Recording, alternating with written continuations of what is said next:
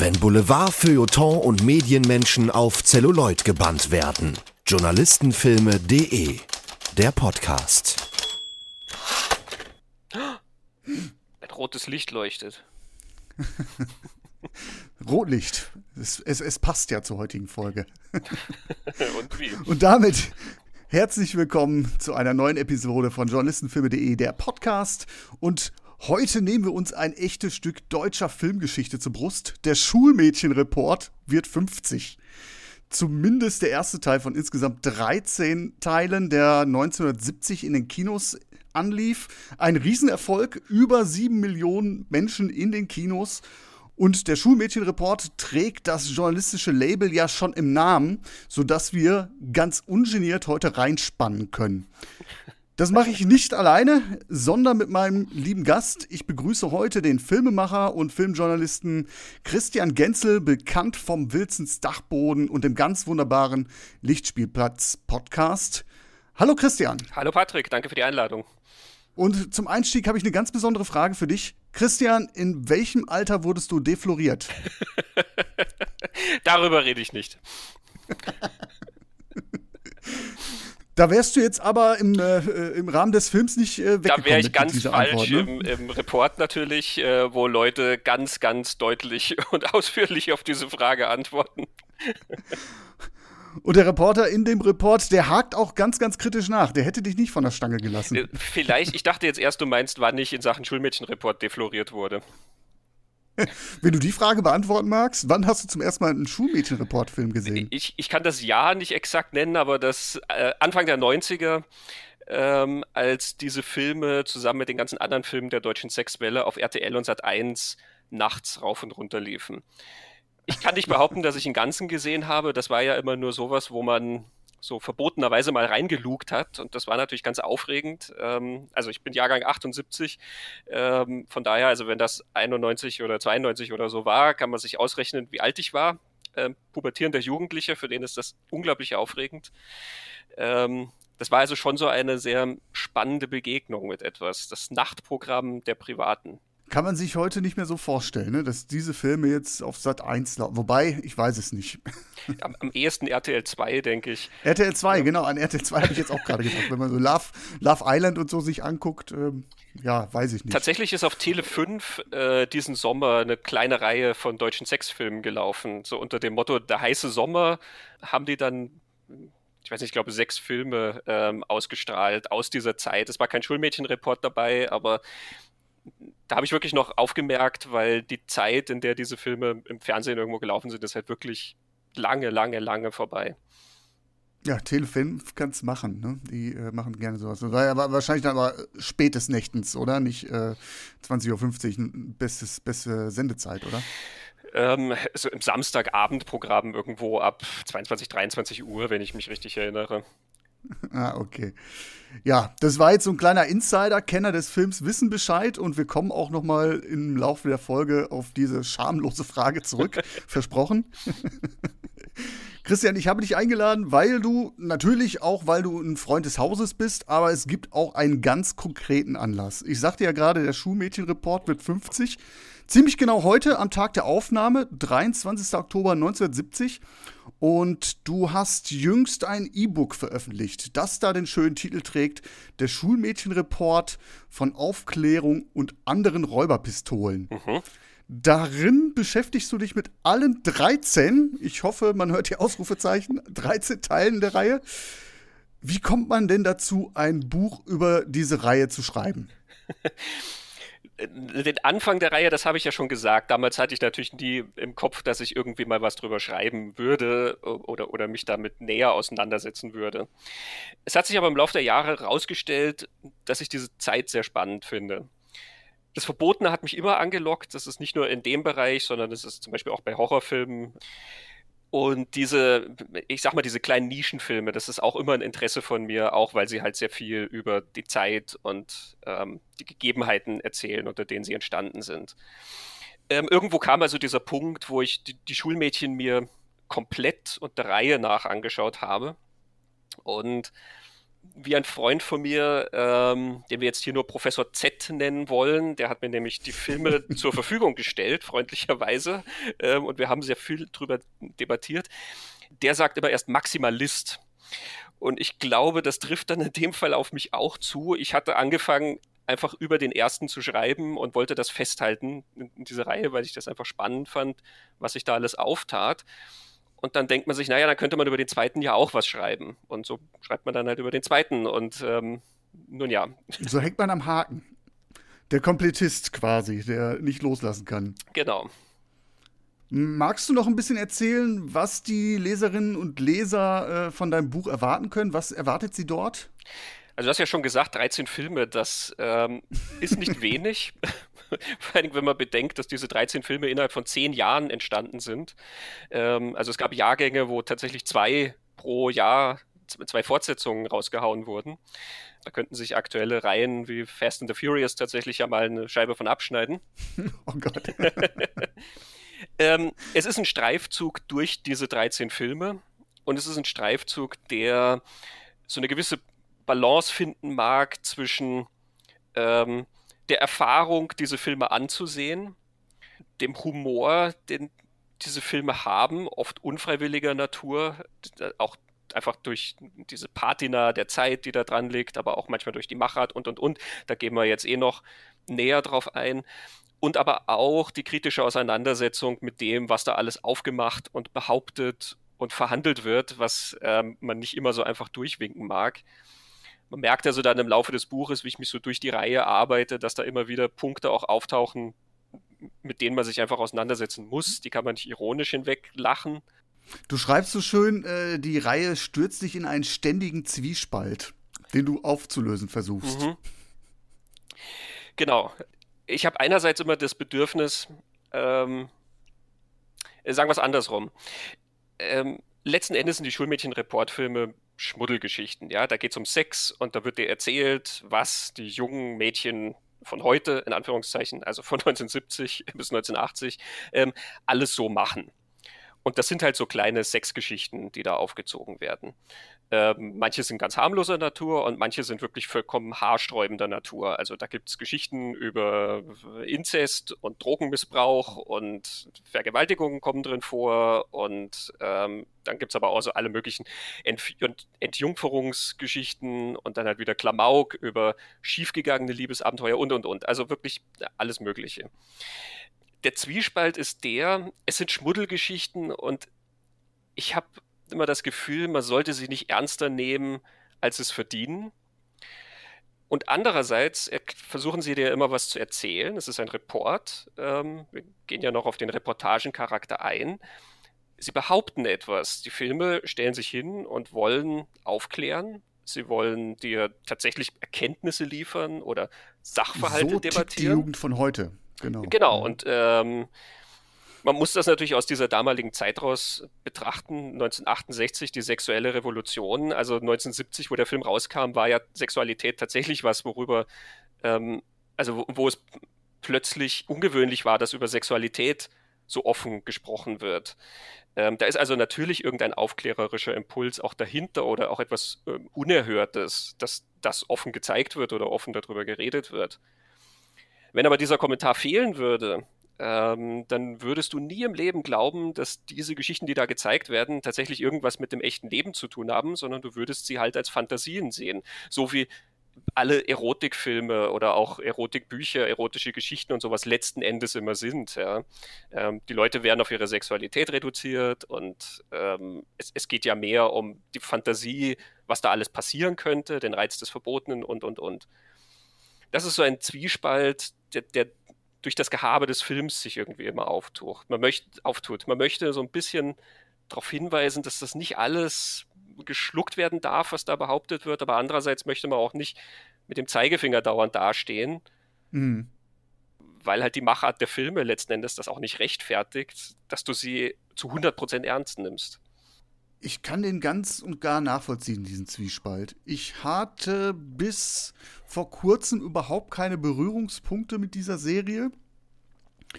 Und ich habe den ersten Film jetzt auch äh, zum ersten Mal gesehen im Zuge der Vorbereitung auf diesen Podcast. Und ich kann das wie gesagt, zu 100% nachvollziehen. Es fängt ganz ja, harmlos will ich gar nicht sagen, aber es fängt sehr frivol an und du denkst dir, mein Gott, was ist das hier für ein Schmotter? Die Machart ist so offensichtlich. Also beispielsweise, dass dann eine Hydraulikpumpe für den Geschlechtsakt schon in der allerersten Szene reingeschnitten wird, wo ich laut aufgelacht habe. Und dann die Art und Weise, wie diese, diese Räuberpistolen, diesen Titel aus deinem Titel nehme ich jetzt mal ganz gerne, äh, also die sind einfach nur lachhaft. Und dann sind aber immer wieder Momente drin, die du natürlich aus, vor allem aus heutiger Sicht, wo du sagst so, boah, das geht überhaupt gar nicht mehr. Und bist dann schon wieder aufgebracht und willst losprusten und dich echauffieren. Und dann kommt die nächste abstruse Geschichte, wo du schon wieder so ein bisschen runtergeholt wirst. Auf eine Ebene so, okay, äh, äh okay, aus bierseliger äh, Sicht kann ich das wieder äh, gutieren. Und das sind immer ständige Wellenbewegungen, die mich in diesem Film mhm abgeholt haben. Und ähm, ich habe ja auch dann jetzt natürlich dein Buch gelesen. Kleiner Spoiler, ich bin nicht ganz unschuldig an dieser Veröffentlichung. Dazu können wir ja gleich gerne noch mal am Ende dieser Episode ein paar Worte verlieren. Unschuldig ist ein schönes Wort in diesem Kontext. genau. Ich wasche meine Hände komplett rein. Aber als jemand, der diese Serie vorher überhaupt nicht angefasst hat, ähm, ich habe erst dein Buch gelesen, dann den Film gesehen und genau das, was du jetzt gerade alles beschrieben hast, du triffst da schon immer den richtigen Punkt. Du besprichst die Filme mit einer sehr suffisanten Schreibe, ordnest aber auch an den richtigen Stellen immer kritisch die Sachverhalte ein und stellst den Kontext zur Entstehungszeit her. Mhm. Und äh, diese Balance triffst du sehr, sehr schön in deinem Buch. Man merkt, glaube ich, auch dann im Laufe der Reihe, ähm, wenn dann gewisse Punkte mal verhandelt wurden, die dann in den späteren Filmen auch auftauchen, dass ich sie dann auch nicht immer wieder hervorziehe, ähm, sondern halt mich auf andere Elemente stürze. Also auch die Zeit ändert sich ja im, im Laufe dieser Dekade. Ähm, diese Sexwelle klingt ja dann auch irgendwann ab. Der Schulmädchenreport war wirklich so das letzte Flaggschiff, was da noch produziert hat, ähm, während alles, was sonst äh, die Kinos gestürmt hat, und das waren nicht wenige Filme damals, äh, die haben alle mehr so in der ersten Hälfte der 70er stattgefunden. Und man merkt dann, also ich, ich finde es dann selber auch interessant, wenn ich es jetzt rückblickend selber lese, ähm, weil ja, wie gesagt, der Gedanke auch war, dass ich festhalte, wie ich selber die Filme gesehen habe. Und der Tonfall wird dann auch mit den späteren Folgen, also irgendwann dann so ab Folge 9 oder 10 oder so, dann kriegt er auch nochmal so einen anderen Touch, weil sich halt alles wiederholt. Du siehst immer dieselben Sachen, du siehst immer dieselben Geschichten von jungen Mädchen, die halt ihren Mathelehrer verführen und dann ist es halt dann beim nächsten Mal der Sportlehrer oder es ist der Nachhilfelehrer. Einmal Englisch das ganze so. Kollegium. also ähm, äh, auch da, man, man, ich, ich, wollte halt diese Erfahrung auch so ein bisschen wiedergeben. Eben, ähm, du brauchst dann bei Teil 12 natürlich nicht mehr anfangen, ob das jetzt absurd ist oder nicht, oder was für ein Bild da von jungen Mädchen oder von erwachsenen Männern oder so gezeichnet wird. Ähm, das hat man vorher abgehandelt und stattdessen konzentriert man sich dann halt auf andere Sachen. Mhm. Zumal ich äh, aus der Lektüre rausgelesen habe, dass sich ja mit dem Laufe der Filme ja auch der Reportagecharakter verabschiedet aus dieser ganzen Nummer. Sodass du diesen, diesen Zwiespalt zwischen, äh, wir wollen jetzt ja eigentlich so vorgehaltener Hand äh, was vermitteln, Aufklärung betreiben, äh, den gibt es ja nachher nicht mehr, oder? Äh, das stimmt. Also der Zwiespalt, der geht nie weg, muss ich sagen. Okay. Ähm, also ja, am Anfang ist das wirklich noch sehr reportagenmäßig aufgezogen. Du hast am Anfang ja auch tatsächlich Interviews auf der Straße. Daher auch deine schöne Eingangsfrage. Ne? Wann wurden sie defloriert? Da stürmt also Friedrich von Thun als Reporter auf die Leute zu, drückt ihnen das Mikro ins Gesicht und sagt, guten Tag, was halten Sie von Masturbation? Ähm, und bis auf eine Aufna Ausnahme äh, wo eine Frau wegläuft, siehst du halt immer nur Leute, die auch dann wirklich bereitwillig darauf antworten. Ähm, das ist in die ersten drei Filme und dann sind diese Straßeninterviews äh, wegrationalisiert worden. Du hast aber immer noch einen Sprecher, der irgendwie drüber redet über die Geschichten und das einordnet. Auch das hat teilweise eine so unfreiwillige Komik. Also wenn dann der Vater seine Tochter irgendwie nackt da im Zimmer erwischt, wie sie mit ihrem Bruder rumtut, ähm, und er jagt sie dann durchs Zimmer und will ihr quasi einen Klaps auf den Hintern geben. Du siehst also da einen erwachsenen Mann, der so ein nacktes junges Mädchen durchs Zimmer jagt und ihr irgendwie den Hintern versohlen will. Und dann sagt der Sprecher mit aller Ernsthaftigkeit, dieser Vater handelt falsch. Da, genau, da gab es auch im ersten Teil so ein, zwei äh, Momente, wo man sagt, so ja, da hat die Mutter aber den völlig falschen Ansatz gewählt. ja, genau. Kinder sind so. Sie sind halt äh, mittlerweile frühreif. Genau. Schon ab zwölf geschlechtsfähig. Schläge sind keine Erziehung. ähm, und der Sprecher, der geht auch im Lauf der Reihe immer weiter zurück. Also der Kommentar wird immer weniger und immer weniger. Und trotzdem merkst du all diesen Vignetten immer an, sie wollen das ja irgendwie trotzdem noch verhandeln. Sie haben ja immer eine Rahmenhandlung, ähm, an der sie das aufhängen. Sie haben eine Radiosendung, die natürlich gestellt ist, in der dann über Jugendgesetze, Jugendschutzgesetze geredet werden soll. Und dazu haben es dann einen Kriminalkommissar und dazu haben es irgendeine Hausfrau und Mutter und naja, und die geben dann halt alle Geschichten zum Besten. Ähm, und allein an diesem Aufhänger merkst du ja auch, sie, sie tun so, als würden sie da was Ernsthaftes verhandeln. Und wenn du es dir dann anschaust, merkst du, keine einzige Geschichte hat irgendwas mit Jugendschutzgesetzen zu tun oder auch nur im entferntesten ein, eine Art von Debatte anzubieten. Äh, aber es werden trotzdem die Begriffe irgendwie immer reingeworfen. Ja, da geht es mal um Moral. Sie reden plötzlich immer von Moral und du fragst dich, eigentlich wollen sie ja aufklären. Warum reden die immer von Moral? Also es, es wird dann irgendwo gesagt, ähm, dass sie wissen nicht, ob die Jugend mittlerweile moralischer geworden ist, seit sie diese Aufklärungsreihe gestartet haben. Und du merkst dann wieder diese Schere. Also, ne, was, was wollen die eigentlich? Klingt arg nach Deckmantel. Aber hallo. Und das ist natürlich ein generelles, äh, eine generelle Eigenschaft des Aufklärungsfilms. Das hat der Schulmädchenreport ja nicht angefangen den Aufklärungsfilm gibt es ähm, seit, seit vielen, vielen Jahren und Jahrzehnten. Also es hat schon in den Zehnerjahren sogenannte Aufklärungsfilme gegeben. Äh, manche von denen waren auch durchaus, ich sag mal, ernsthafte Aufklärungsfilme. Also da steckte ein Wille dahinter, auch wirklich was den Leuten mitzugeben. Ja. Richard Oswald hat in den Zehnerjahren zum Beispiel ein paar gemacht. Da gibt es dann einen Es werde Licht, da geht es um Homosexualität. Und du merkst auch, dass das ein durchaus progressiver Ansatz ist, den er da hat. Also er möchte das nicht verdammen, sondern tatsächlich die Leute darüber aufklären. Mhm. Es gibt aber gleichzeitig halt auch immer wieder Filme, die mit dem, wie du sagst, Deckmantel arbeiten und sich auch so hinstellen, als würden sie dir was beibringen. Und in Wirklichkeit geht es natürlich nur darum, dass sie dir was zeigen wollen, was halt irgendwie sensationell ist. Ne? Ähm, sie können nackte Leute zeigen, sie können Sex zeigen, was sonst vielleicht an den Sensoren nicht vorbeigehen würde tatsächlich haben die ersten pornografischen Filme, die in den 60ern aufgekommen sind, auch diesen Deckmantel oft verwendet. Wenn du tatsächlich Leute beim Geschlechtsakt zeigen wolltest, dann hast du das als Dokumentation verpackt. Pornography in Denmark hieß das dann. Ähm, mhm. eine, wie so eine soziologische Studie. Ne? Man fragt sich, ob Pornography in Denmark dann irgendwie sich total unterscheidet von Pornography elsewhere. Aber unter diesem Schirm konntest du halt immer Sachen anbieten und zeigen, die, die sonst äh, der Schere zum Opfer gefallen wären. Okay, da würde ich gleich ganz gerne direkt einhaken. Vorher aber nochmal den Hinweis für alle, die jetzt heiß geworden sind.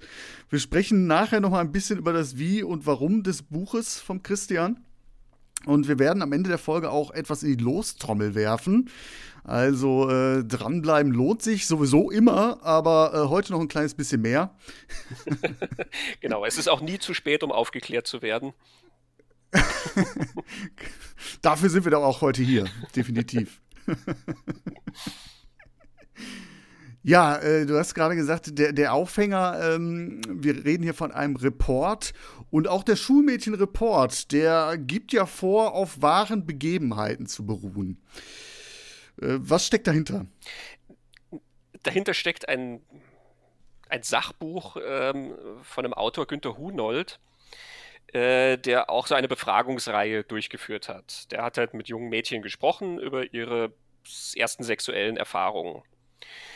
Und diese Reihe von Interviews, das sind, ähm, ich habe die Zahlen nicht exakt im Kopf, aber so, äh, ich glaube, 33 Interviews, ähm, die hat er dann also als Buch veröffentlicht, das sich Schulmädchenreport nennt.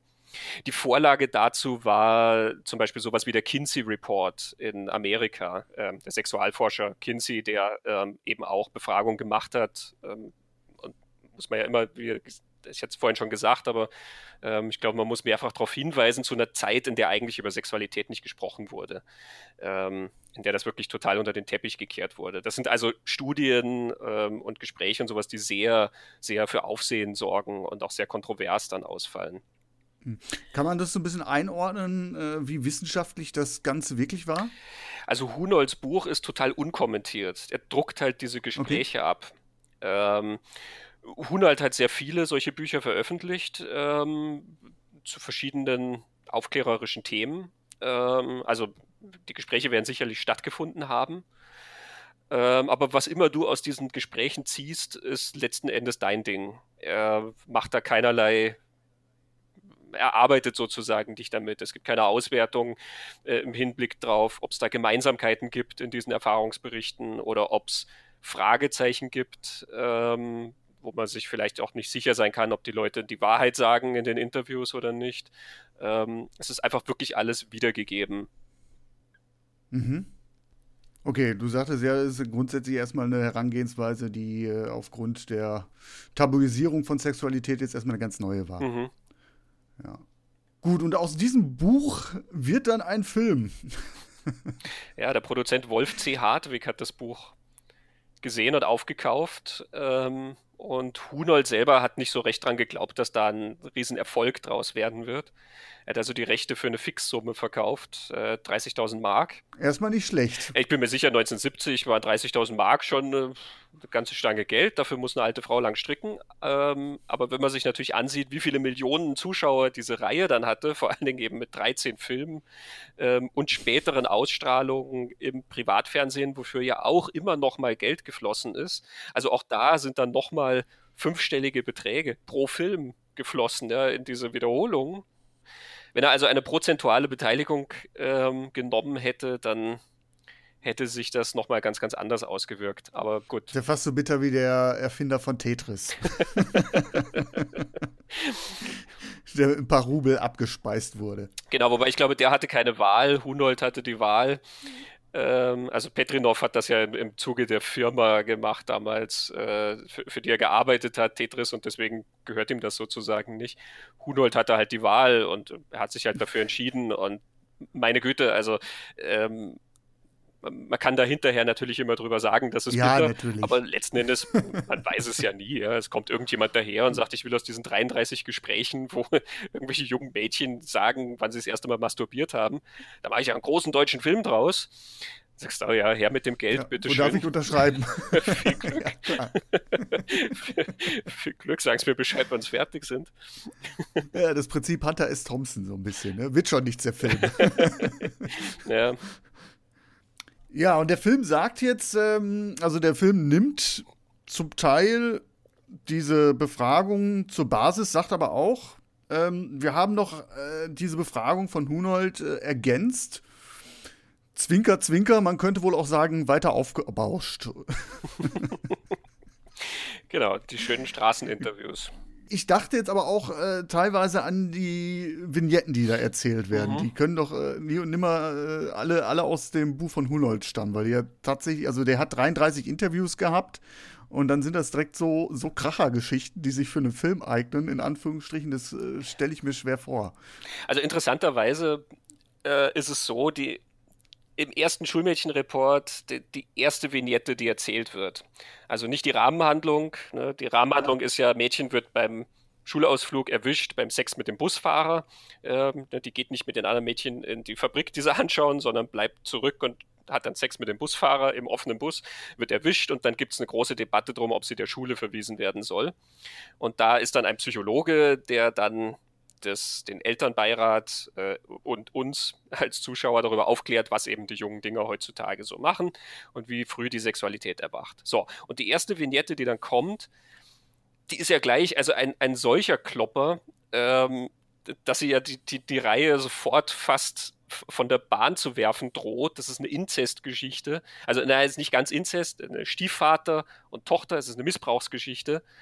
Der Stiefvater, der die Tochter also seine Stieftochter, mit der ein Verhältnis hat und das ähm, halt also sie ist minderjährig, ja, und das geht auch schon seit geraumer ja. Zeit und das, es geht dann halt. Seit, sie ist 15 und es fängt mit 12 an. Äh, genau. Und ja. diese Geschichte ist in Hunolds Buch drin. Oh, okay. Mhm. Die hat tatsächlich dann auch wohl für äh, Untersuchungen gesorgt ähm, seitens des Staatsanwaltes. Ich bin mir nicht sicher, was bei rausgekommen ist. Äh, das meinte ich auch vorhin mit äh, der Tatsache, dass halt Hunold da keine Fragezeichen äh, bespricht in diesen, in mhm. diesen Interviews. Ja, also wenn das stimmt, was in dem Interview gesagt wird, dann berichtet das Mädchen von einer Straftat ähm, und eben von einer, von einer großen Missbrauchsgeschichte. Es ist ja aber natürlich auch denkbar, dass das eine Angabe ist. Ja, da, hockt, da kommt der nette junge Reporter, der irgendwie was wissen will, und dem tischt man dann halt einfach eine so unglaubliche Geschichte auf, ähm, dass sie unmöglich stimmen kann, und der schreibt das dann aber brav in sein Buch. Das, das wissen wir ja nicht als Leser. Mm, ähm, und ja, wie du ja sagst, ja, okay. da mm. kommt der Film und du sagst, das kann ja unmöglich aus dem Ding sein. Also die erste Reaktion ist ja, das kann doch gar nicht stimmen. Was, was Eltern nicht für möglich hielten. Ne? Den Titel haben wir noch gar nicht genannt. So ist der äh, äh, für, für möglich halten. Sorry. Äh, das ist äh, die Subline des Films. Ich bin jetzt kein Elternteil, aber äh, ich saß auch schon da. Meine Güte. Diese jungen Dinger von heute.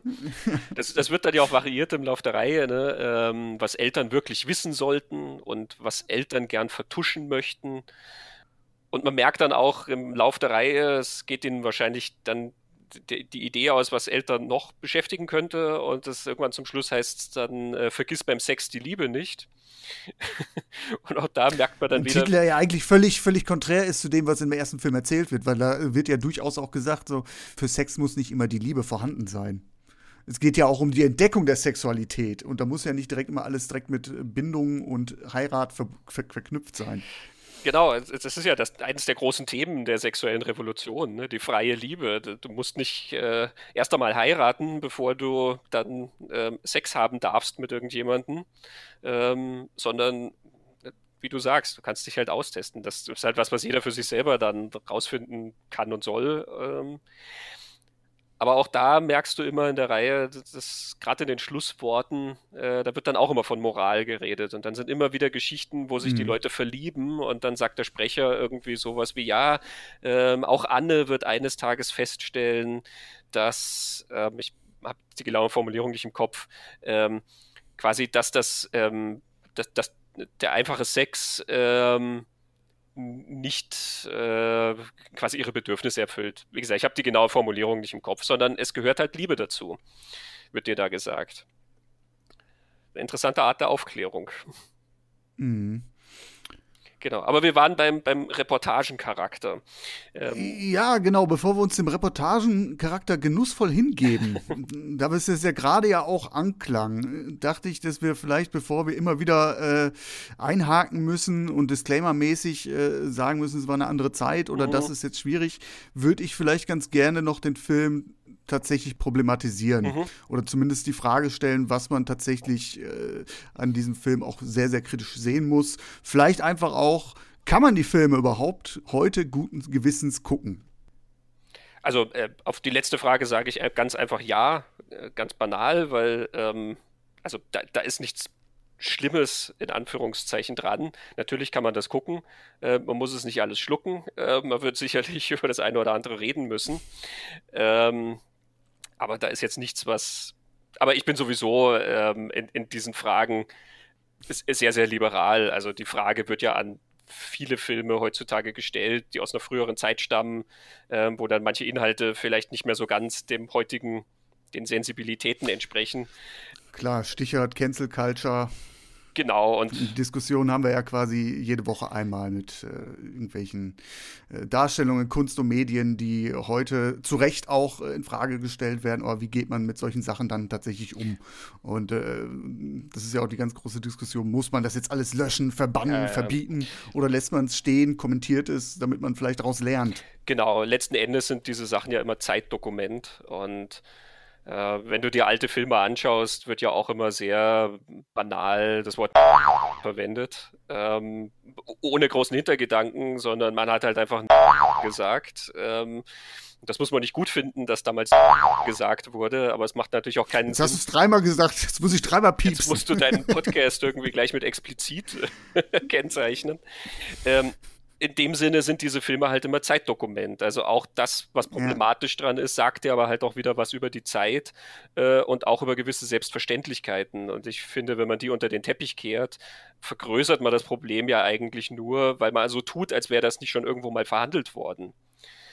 Man kann die Fehler nicht wiederholen. Oder man, man läuft Gefahr, dass man diese Fehler wiederholt, wenn man äh, das irgendwo begräbt und dann die Jahre über. Ne? Genau, oder man tut so, als wäre ja. diese Zeit, als hätte das Problem in dieser Zeit nicht gegeben. Also gerade im Problem des Rassismus, wenn du dann alles löschst, was aus diesen Tagen irgendwie rassistisch anmutet, dann wird jemand, der das später studiert, äh, nie auf den Gedanken ja. kommen, dass ähm, diese frühen Jahre vielleicht irgendwie ein massives Problem hatten, ähm, was Rechte angeht. Äh, nur als Beispiel. Ja. Ne?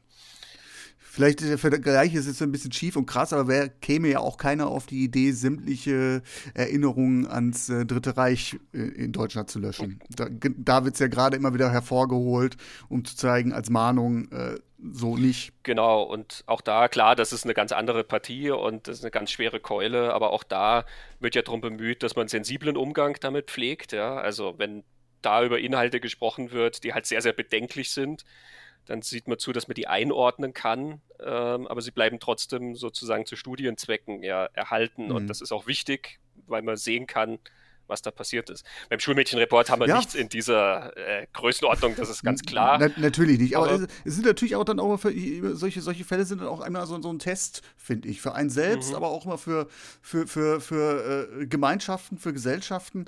Äh, sind wir noch in der Lage, einen Diskurs darüber zu führen oder gehen wir lieber direkt auf die Barrikaden? Ja. Und letzteres ist ein schlimmes Signal, finde ich. Finde ich auch, weil du dann nicht mehr über die Sache redest, sondern äh, du kommst dann letzten Endes auch in den Bereich der Ideologie rein, wo du gewisse Sachen halt einfach strikt ablehnst, ohne den Kontext, ähm, ohne Auseinandersetzung.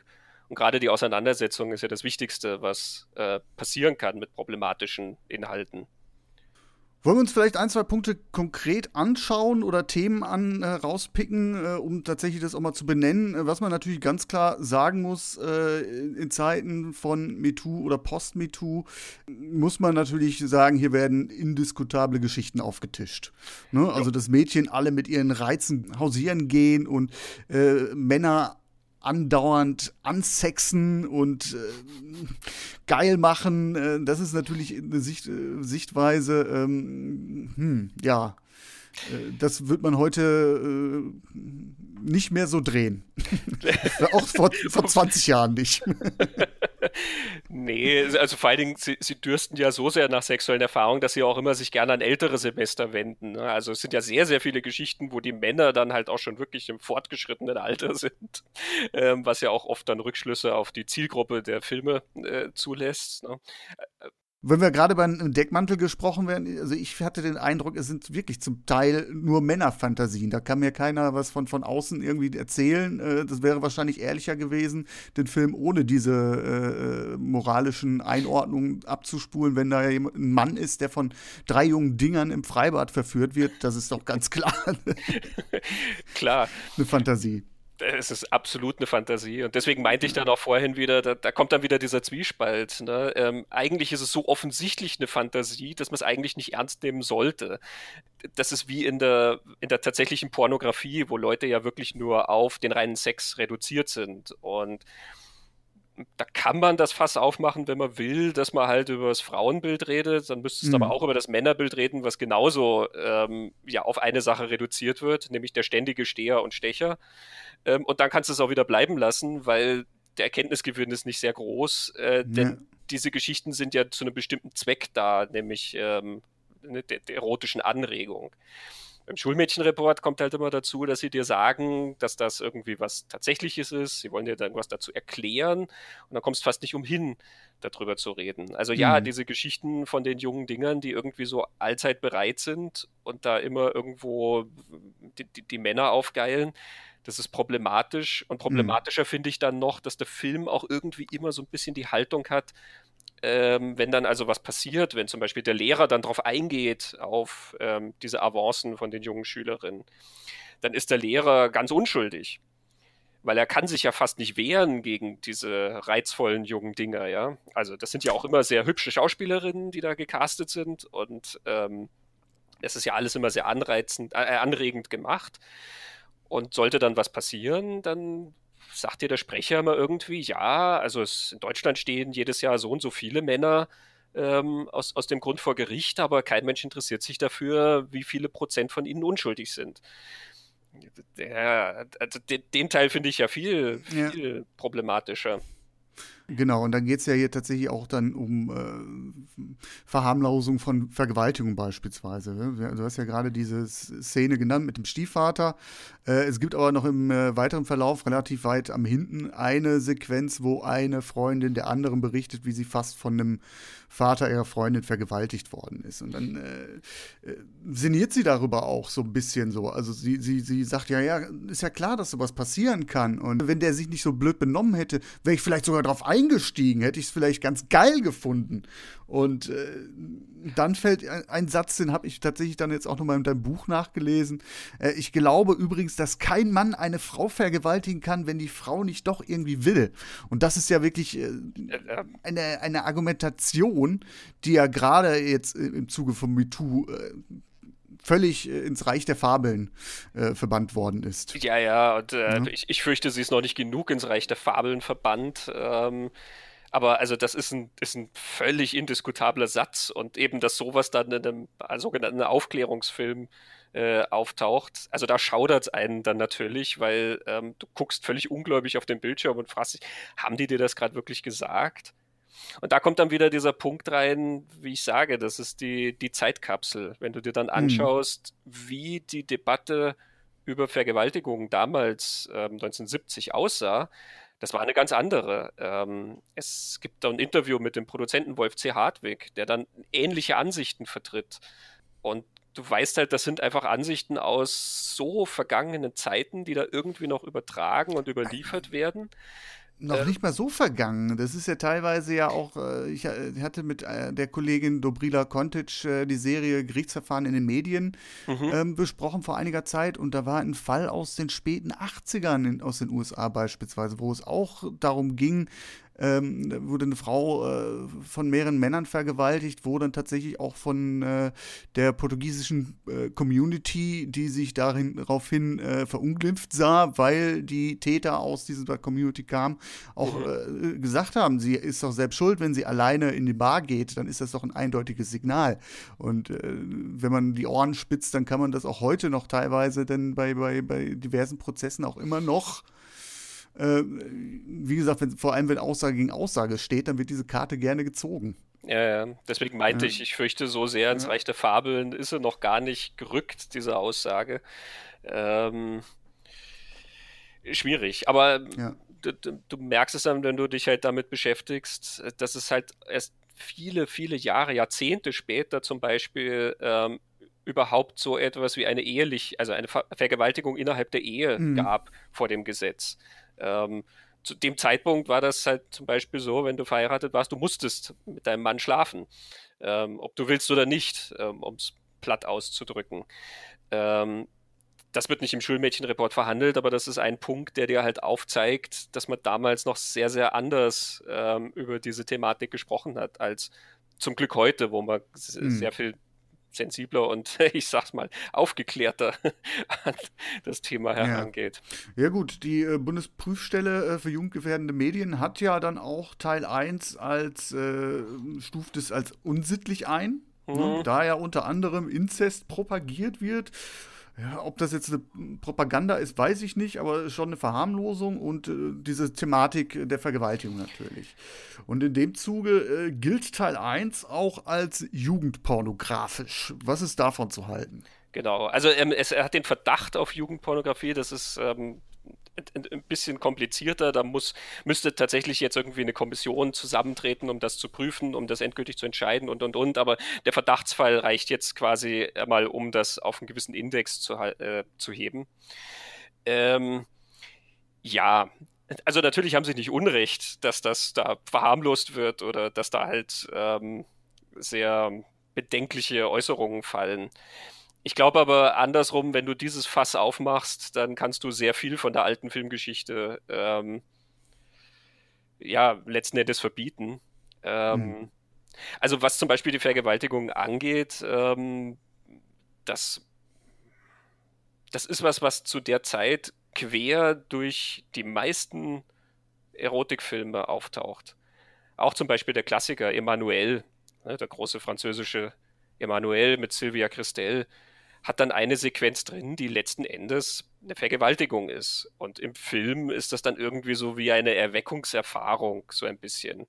Das ist auch was, wo einem schon so ein bisschen unangenehm wird beim, beim Anschauen, egal wie es dir dann verkauft wird, ja, und mit welchen Umständen und sowas dir das erklärt wird. Aber letzten Endes schüttelst du da den Kopf. Ähm, äh, auch da, das, das hat halt natürlich mit dem zu tun, wie halt einerseits, glaube ich, damals auf das Thema geblickt wurde, andererseits halt damit, dass diese Filme ja nicht immer vorgeben, dass sie die Wirklichkeit darstellen. Emanuel erzählte ja nicht, dass das irgendwas Echtes ist problematische Inhalte findet man sehr viele, sage ich mal. Ne? Also du kannst auch eine Menge Actionfilme aus dem Verkehr ziehen, weil Gewalt sehr verharmlost wird. Ähm, und da kann mir keiner was anderes erzählen, dass wenn du dir einen mhm. Chuck Norris-Film anschaust, ähm, gerade aus den 80ern, ähm, dass das nicht sehr verharmlost wird, wie da Aufräumfantasien teilweise bedient werden, ja, dass da äh, ein aufrechter Mann endlich mit dem ganzen Schmutz der Stadt aufräumt. Ähm, und das sind ja zufälligerweise immer alles Ausländer, die dann in so einer Ein-Mann-Partie alle über den Haufen geballert werden.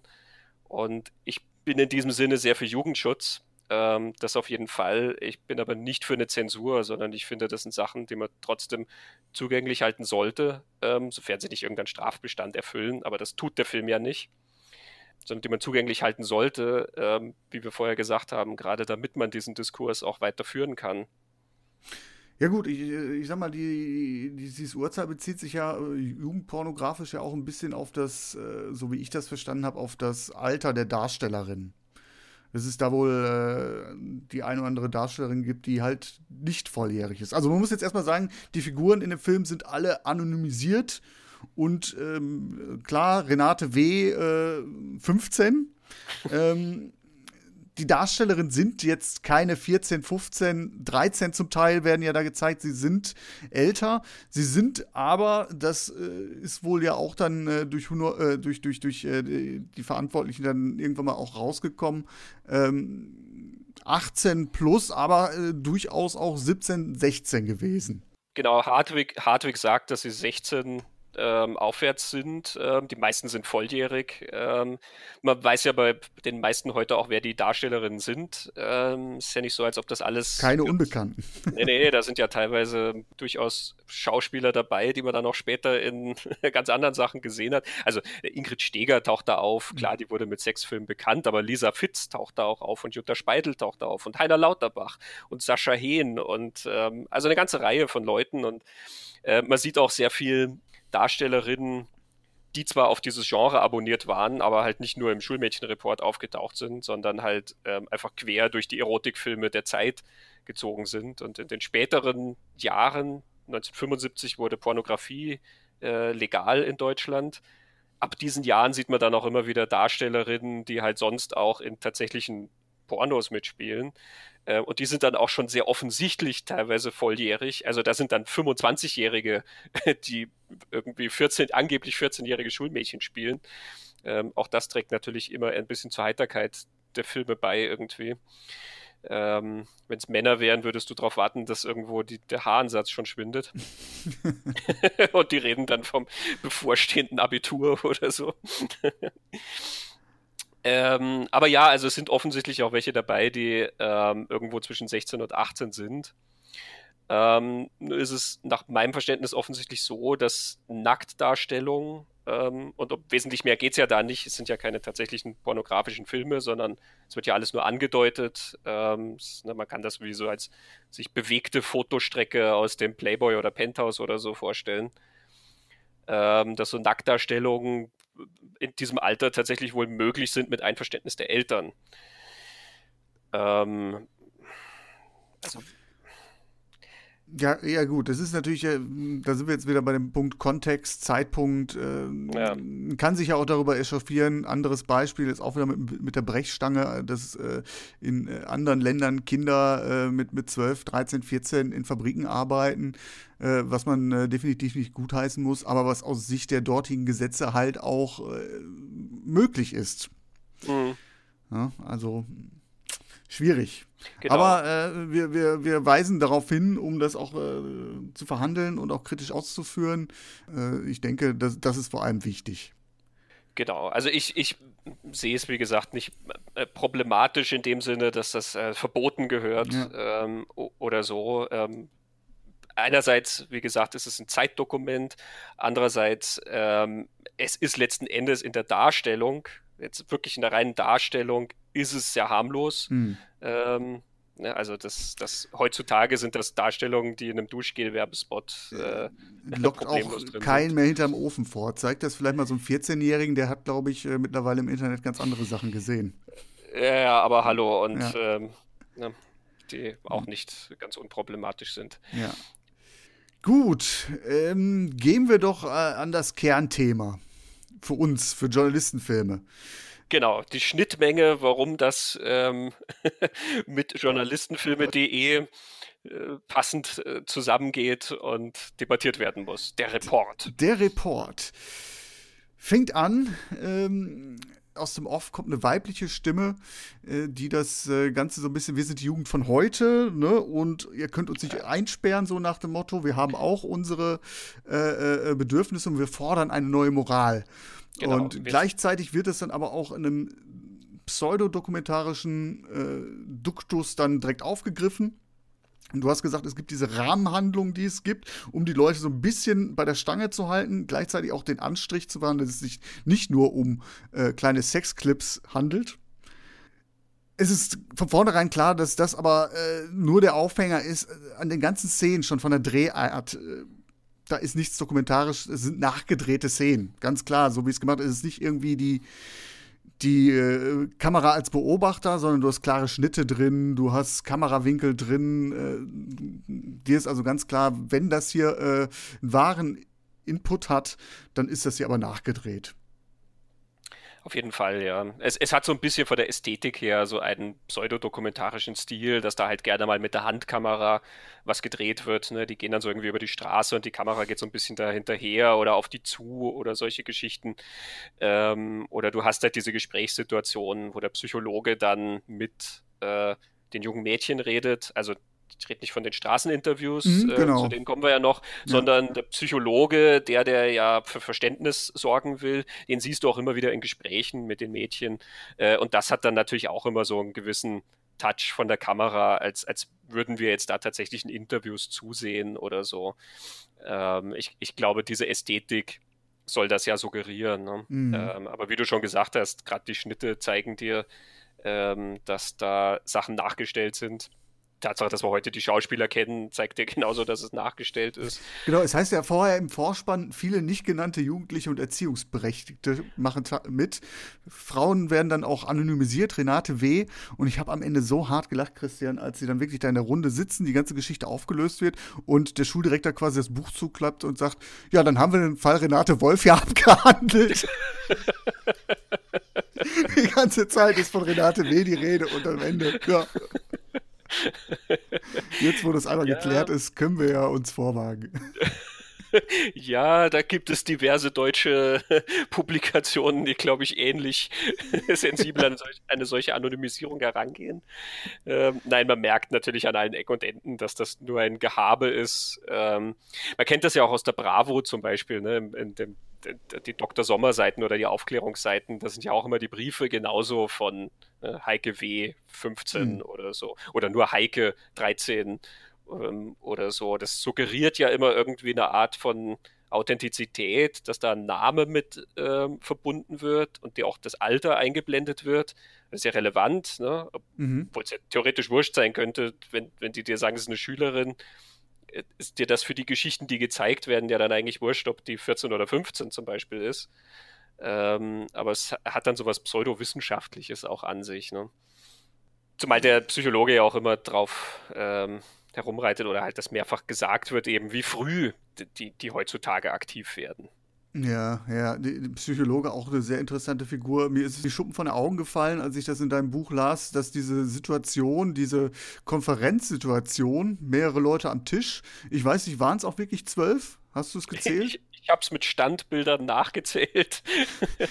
es sind wirklich, also zwölf Personen und eine Person steht auf und überzeugt dann die ganzen anderen. Alle wollen sie eigentlich schon quasi rösten und von der Schule schmeißen und äh, wollen nach Hause. Äh, Im äh, 12 Angry Men ist es ja so, dass sie dann irgendwie Baseballkarten haben und äh, das alles hinter sich bringen will. Und dann steht der äh, wirklich dann auf, wie, äh, äh, wie Fonda und fängt erstmal an zu monologisieren.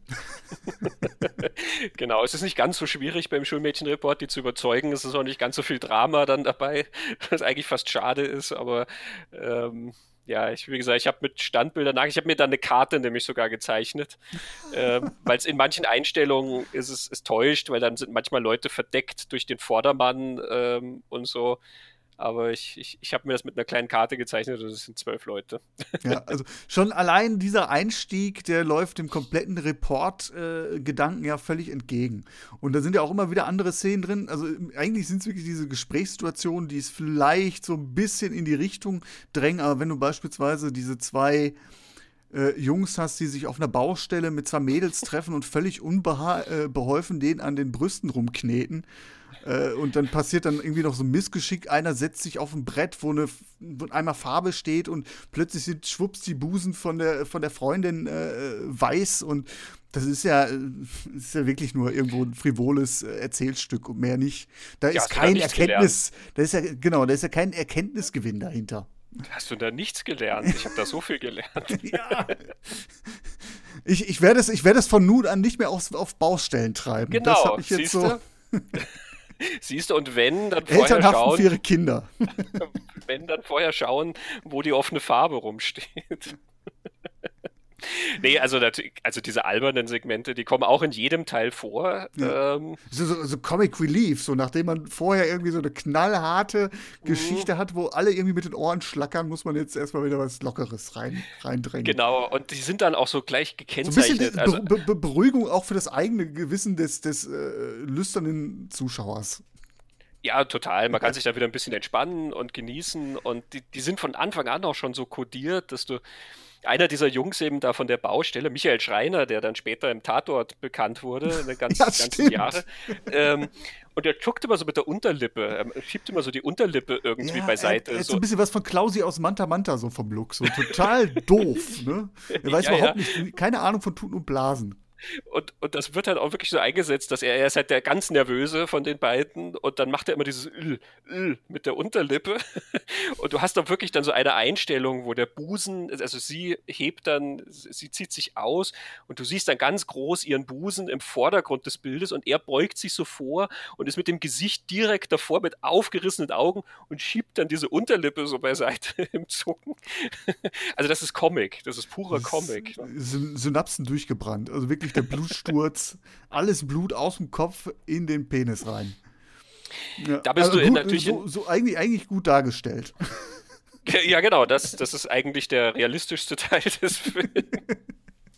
da bist du halt voll in diesem Fahrwasser drin, was ja mhm. auch eine ganz populäre Schiene im deutschen Sexfilm war, ähm, nämlich der Sexklamauk. Ne? Mhm. Ähm, es, es, es, gab ja da mehrere Schienen. Es gab die Aufklärungsschiene. Diese Lederhosenfilme meinst du, oder? Genau, und ja, da kamen okay. diese Lederhosenstreifen, äh, Lass Jucken Kumpel und äh, Liebesgrüße aus der Lederhose und Auf der Alm, da gibt's Kassünd und also unzählige Filme, ähm, die ja auch ebenso erfolgreich waren. Äh, und die sind ja teilweise auch in, in, solchen Slapstick-Elementen inszeniert, also mit äh, zu schnell laufendem Film und mit so Geräuschen zum Beispiel. Der Schulmädchenreport macht das dann auch manchmal in diesen lustigen Segmenten. Du siehst halt dann plötzlich eine blanke Brust und da kommt so ein Boing oder so ein Glockengebimmel oder so. Also ja da weiß man dann auch wieder eigentlich, man darf das nicht ernst nehmen. Ja, es hat eher mehr was von Re äh, Reality-TV so ein bisschen, äh, wenn es heute so vergleicht. Hm? Ja, ich finde es dann sogar, diese Teile sind eigentlich dann fast wieder lustiger oder charmanter als Reality-TV, weil ähm, die dann, die haben da sowas Verspieltes an sich irgendwie, ja. ne? Und wenn es auf dieser Schiene geblieben wäre, dann würden wir ja heute auch nie über Problematisierung des Schulmädchenreports ja, äh, oder über etwaigen Eis Reportagen oder so, ja. Mhm. Ja, ja ne, du würdest bei Auf der Alm, da gibt es Kasünd ja auch nie über Report und Aufklärung reden, aber der Schulmädchenreport will dir was beibringen und deswegen, dann ja, andererseits sorgt das ja dann für noch mehr Humor eigentlich, weil du ja siehst, wie weit das auseinanderklafft.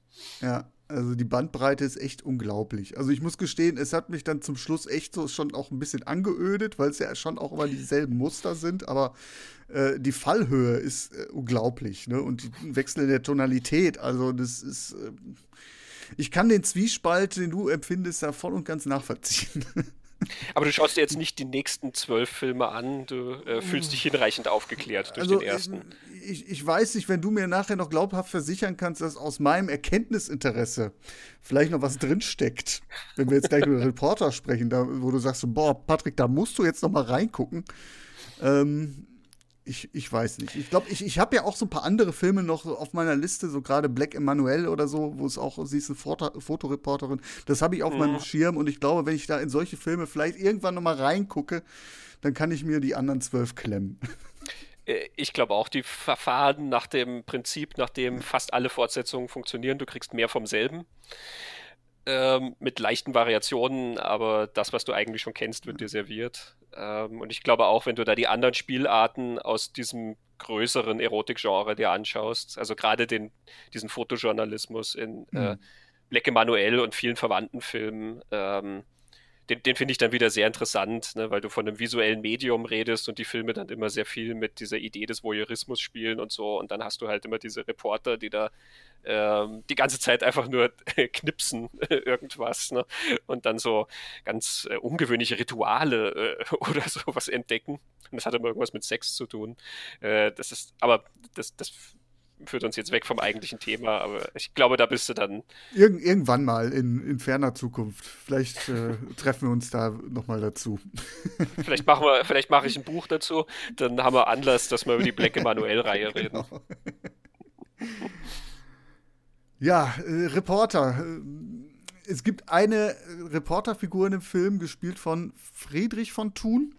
Mhm ähm, der immer wieder reingeschnitten wird, der ganz klassische Straßeninterviews äh, führt. Was heißt ganz klassisch? Ich meine, du wirst sicherlich in deiner Zeit auch äh, als Journalist irgendwann mal auf der Straße unterwegs gewesen sein und ähm, Passanten befragt haben. Bist du so vorgegangen wie Friedrich von Thun? nee, also ich muss auch dazu sagen, ich habe solche Straßeninterviews nie gemacht, weil oh. Ähm, ist eine Erfahrung, muss man aber auch nicht gemacht haben. Also ich bin auf der Straße schon angehalten worden von ähm, solchen Reportern, habe auch dann schon manchmal äh, so ein paar Fragen beantwortet.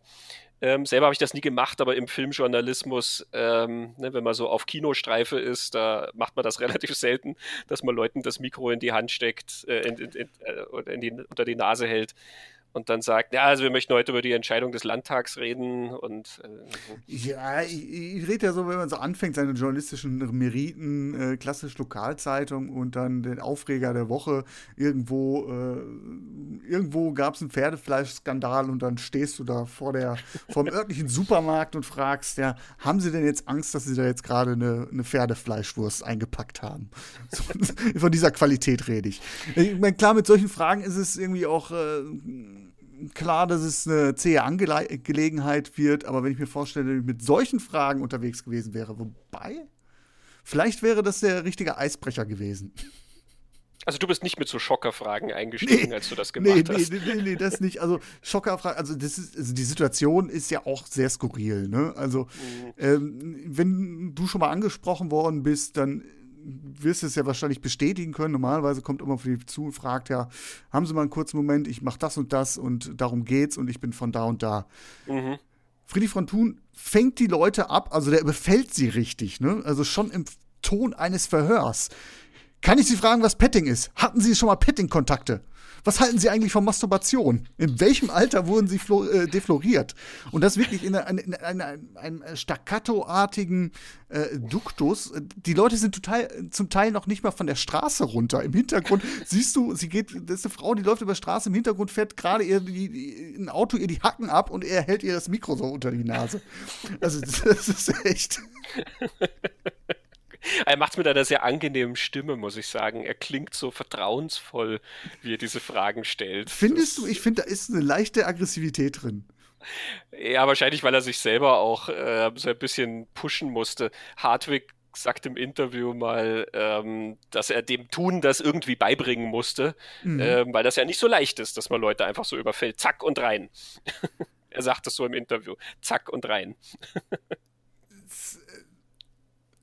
Also das ist, äh, also mit also so, du, du hast so irgendwie den, den Eindruck, als müsste der, also den, Leuten mit solchen Fragen, wenn du den kommst, dann musst du die so auf dem falschen Fuß erwischen, so schockierend, dass sie so, äh, also wenn du erstmal vorher ein Vorgespräch führst und so, kann ich sie mal fragen, was sie eigentlich vom Petting halten oder so, äh, dann würdest du wahrscheinlich sagen, ey, wofür ist das eigentlich? Was willst du von mir?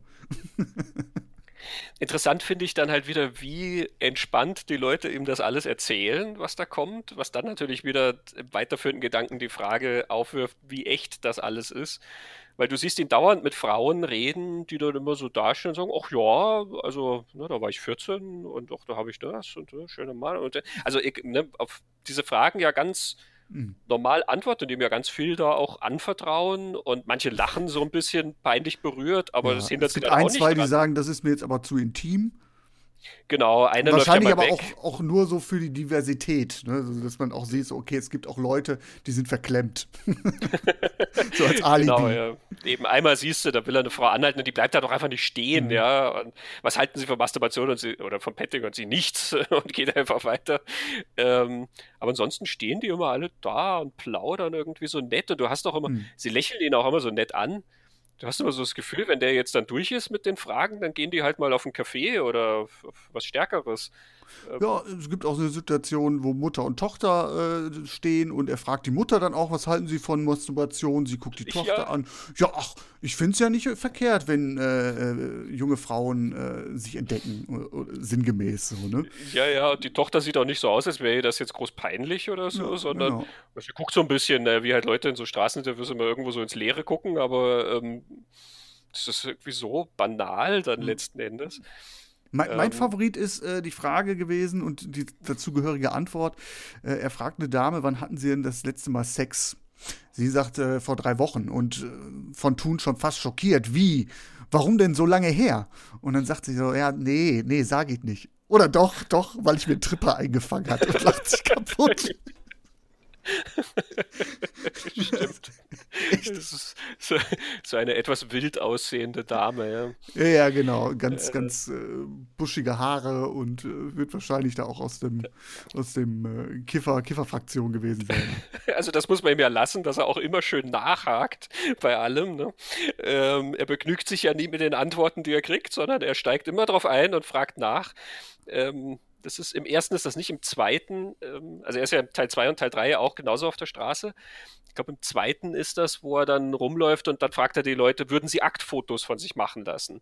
Ja, und es kommt immer mit dem Mikro und würden sie Aktfotos, würden sie Aktfotos von sich machen lassen? Und du siehst dann einmal, er fragt die Frau dann, würden sie Aktfotos von sich machen lassen? Und sie sagt ja. Und die Folgefrage ist, haben sie schon mal Aktfotos von sich machen lassen?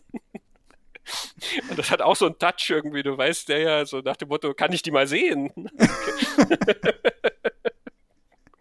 also ich habe wirklich den Eindruck, dass er mit manchen von denen schon fast flirtet.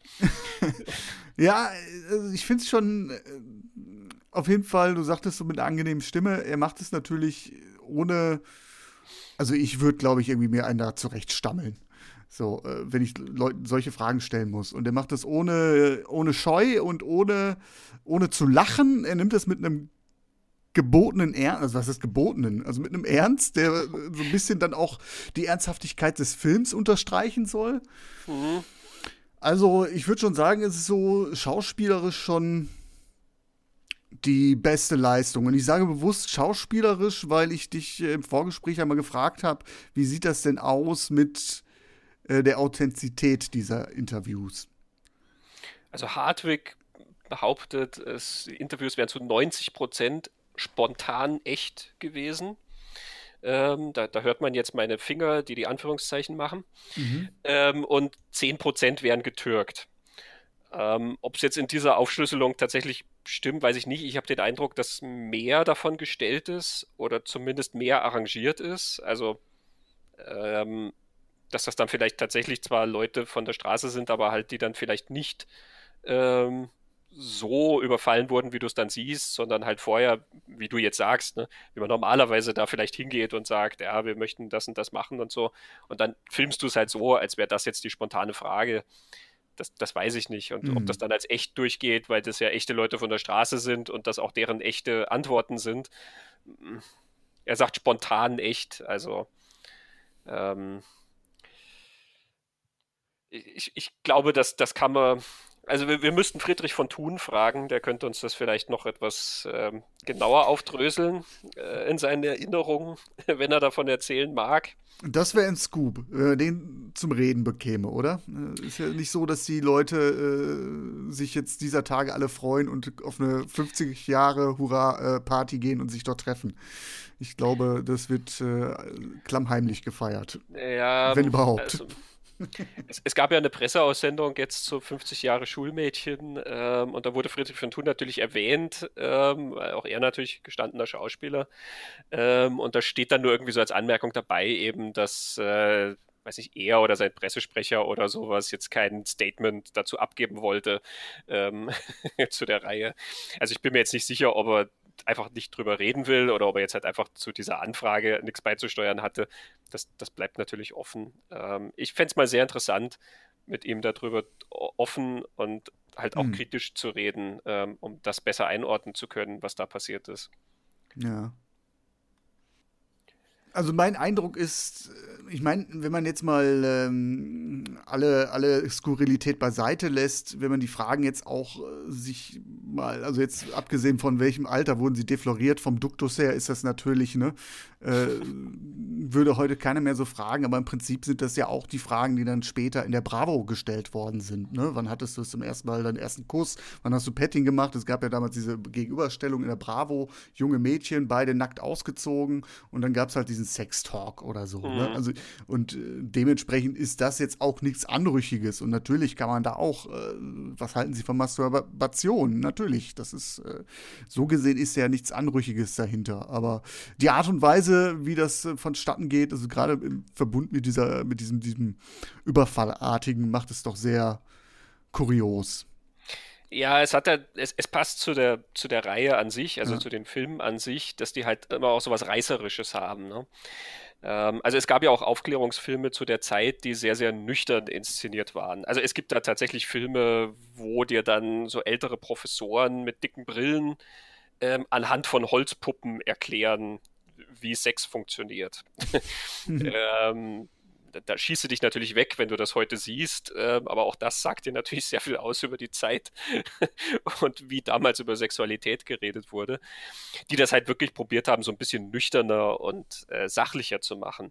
Der Schulmädchenreport arbeitet ja immer mit dem Reißerischen. Ja, der, der Schulmädchenreport ist quasi die Bildzeitung unter den Aufklärungsfilmen. Ähm, ganz, ganz große ähm, Buchstaben und, und immer so Aufreger und genauso funktionieren die Straßeninterviews. Wie du sagst, inhaltlich ist das eigentlich ja nichts Schlimmes und es ist ja auch durchaus interessant.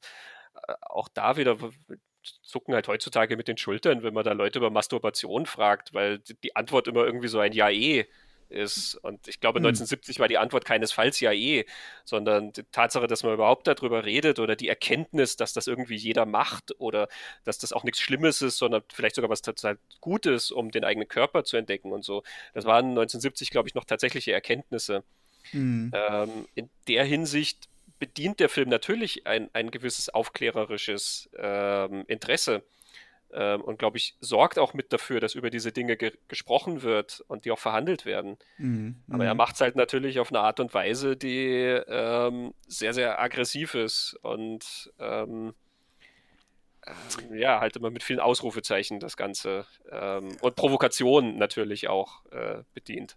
Ja, vor dem Hintergrund habe ich dann so ein bisschen reflektiert. Äh, ich, ich gehe ja auch immer sehr arg mit der, mit der Brille äh, Realismus dran und denke mir dann auch immer so ein bisschen, hm, ähm, hat das jetzt eigentlich, also ein Journalist muss ja auch einen, einen Auftrag erfüllen. Gibt mhm. es den ja eigentlich? Gibt es ein öffentliches Interesse an diesen Geschichten? Gerade weil ich mir denke, ja, eigentlich sind die Fragen so banal, es sind einfach private Fragen, also das, das mag vielleicht ein, öffentliches Bedürfnis befriedigen, wenn junge Frauen über Sex reden, aber sicherlich kein öffentliches Interesse.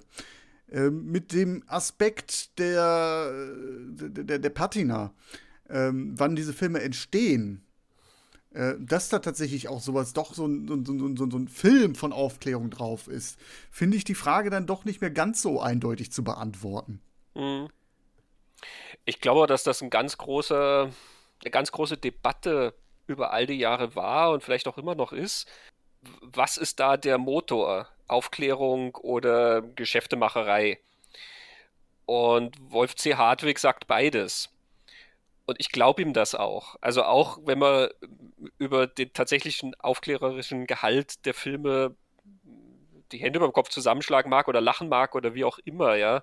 Ähm, das wird ja mit dem Abstand auch nicht besser. mhm.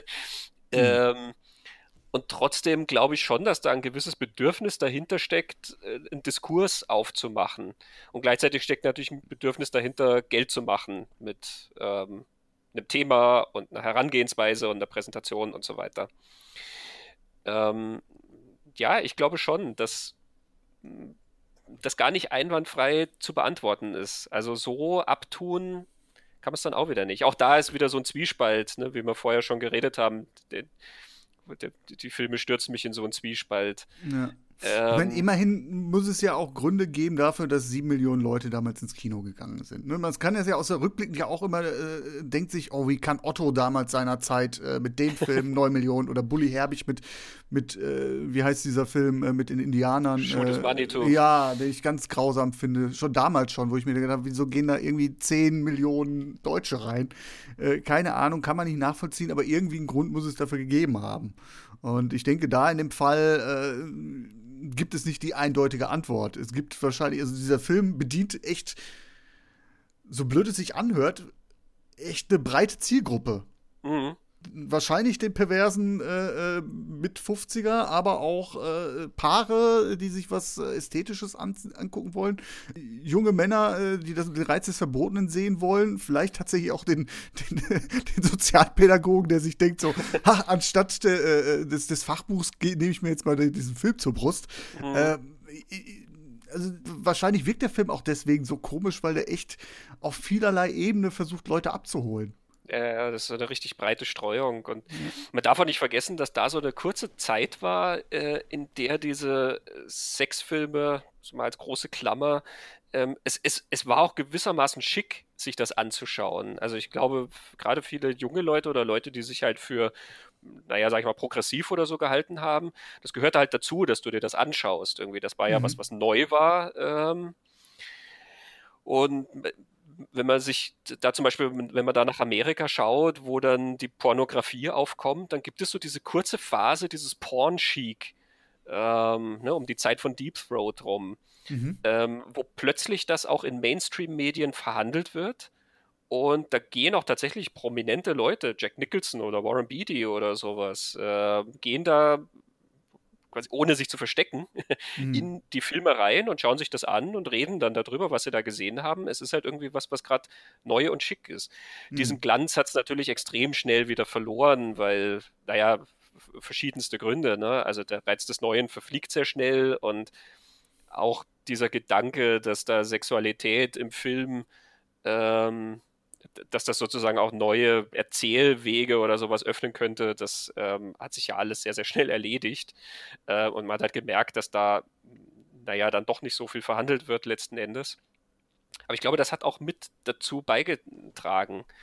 Ähm, es war halt interessant. Ne? Da kommt irgendwas und die Leute reden drüber und dann gehst du halt auch hin und schaust dir das an. Selbst mhm. wenn du jetzt nicht als, als Hauptantrieb äh, hast, dass du dir nackte Frauen anschauen magst. Mhm. Solche Phänomene hat man ja auch äh, immer wieder. Ne? Ich denke zuletzt an Fifty Shades of Grey beispielsweise. Ne? Mhm. Äh, ähnlichen Hype ja vielleicht ausgelöst hat. Vielleicht jetzt nicht der Film an sich, aber das, das ganze Buch, ne? das ganze drumherum. Ja, ja, genau. Und ich glaube, nicht jeder, der da reingerannt ist, hat ein ganz tiefergehendes Interesse an der BDSM-Szene. Ja.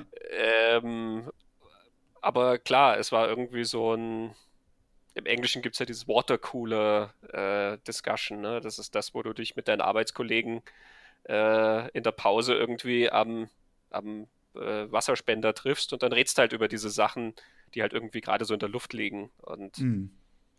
tja. Ja, sehr, sehr spannend, Christian. Ich äh, finde, das ist äh, echt eine Serie, die man äh, aus vielerlei Warte betrachten kann. Ähm, ich denke aber, von der journalistischen Warte ist es dann, glaube ich, sehr, sehr schnell ausgereizt. Oder äh, gibt es jetzt, ich hatte ja gerade gefragt, Teil 2, Teil 3, gibt es da noch was äh, komplett Erhellendes aus äh, der Richtung äh, Friedrich von Thun oder kann ich mir die wirklich schenken? Nee, also du kriegst, wie gesagt, mehr vom selben. Du hast halt neue Straßeninterviews und er stellt neue, teils absurde Fragen. Ähm, Im dritten Teil kommt dann einmal die herrliche Frage, ähm, sind Sie als Schulmädchen schon einmal mit Dingen in Berührung gekommen, die Sie uns verschweigen möchten? Worüber reden wir denn die ganze Zeit hier? Aber also wir die Fragen aus. Die, die, die, ist, die, ist, auch schon, die ist so verdreht, die Frage. Und also man müsste ja sagen, wenn die Antwort ja ist, dann ähm, wird keine Antwort kommen, weil sie sie ja verschweigen will. ähm, also. Ähm, daran, daran habe ich jetzt nicht gar nicht gedacht. Ich habe mich eigentlich mehr an der, an der, ähm, an der offenen, an den offenen Charakter dieser Frage gestört. So nach dem Motto, jetzt haben wir ja wirklich kein Thema, wo wir nachbohren können. können bitte komm, erzähl doch uns irgendwas. Genau, gibt es doch irgendwas Verbotenes. Nee, ich finde die Absurdität so schön, weil wir, Dinge, die sie uns verschweigen möchten, ähm, darüber redet sie ja natürlich nicht. Also, was will sie antworten? Ähm, ja, gut, im Schulkontext, ne? aber äh, der Öffentlichkeit kann man schon äh, erzählen. Also uns im Sinne von die Gesellschaft und nicht uns als im Sinne von die äh, Reporter. Ja, möglich. Ähm, also nein, es ist natürlich einfach mehr davon und äh, ab Teil 4 finden diese Interviews dann halt auch nicht mehr statt. Du hast natürlich immer weiter diesen Reportagencharakter, auch dadurch, wie ich schon vorher gesagt habe, dass da mal als Aufhänger eine Radiosendung zum Beispiel ist, ne, über der, über, in der dann angeblich über ähm, äh, über Jugendschutzgesetze debattiert mhm. wird. Und es wird dann auch immer mal wieder behauptet, dass zum Beispiel Zuschriften eingegangen sind ähm, in der Redaktion der, der, Filme, also die tun so, als wären sie ein Magazin, ne?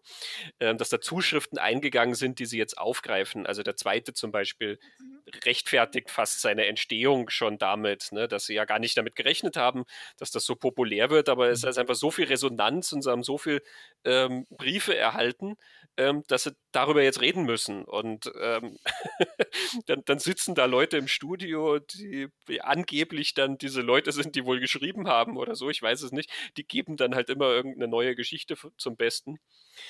Ähm, es, es, tut uns wahnsinnig leid, wir wollten eigentlich nach Teil 1 aufhören, aber wir können nicht anders. Es geht einfach nicht anders. Das öffentliche Interesse ist so groß. Also das, ich möchte das wirklich mal sehen, wie Vin Diesel am Anfang von Fast and the Furious 9 dasteht und sagt, echt, eigentlich wollte man nicht mehr, aber es war halt doch so schön der Traum jeder Redaktion, dass sie überflutet wird von Leserbriefen. Der ganze Waschkörbe voll. Das ist immer der alte Otto-Witz, ne?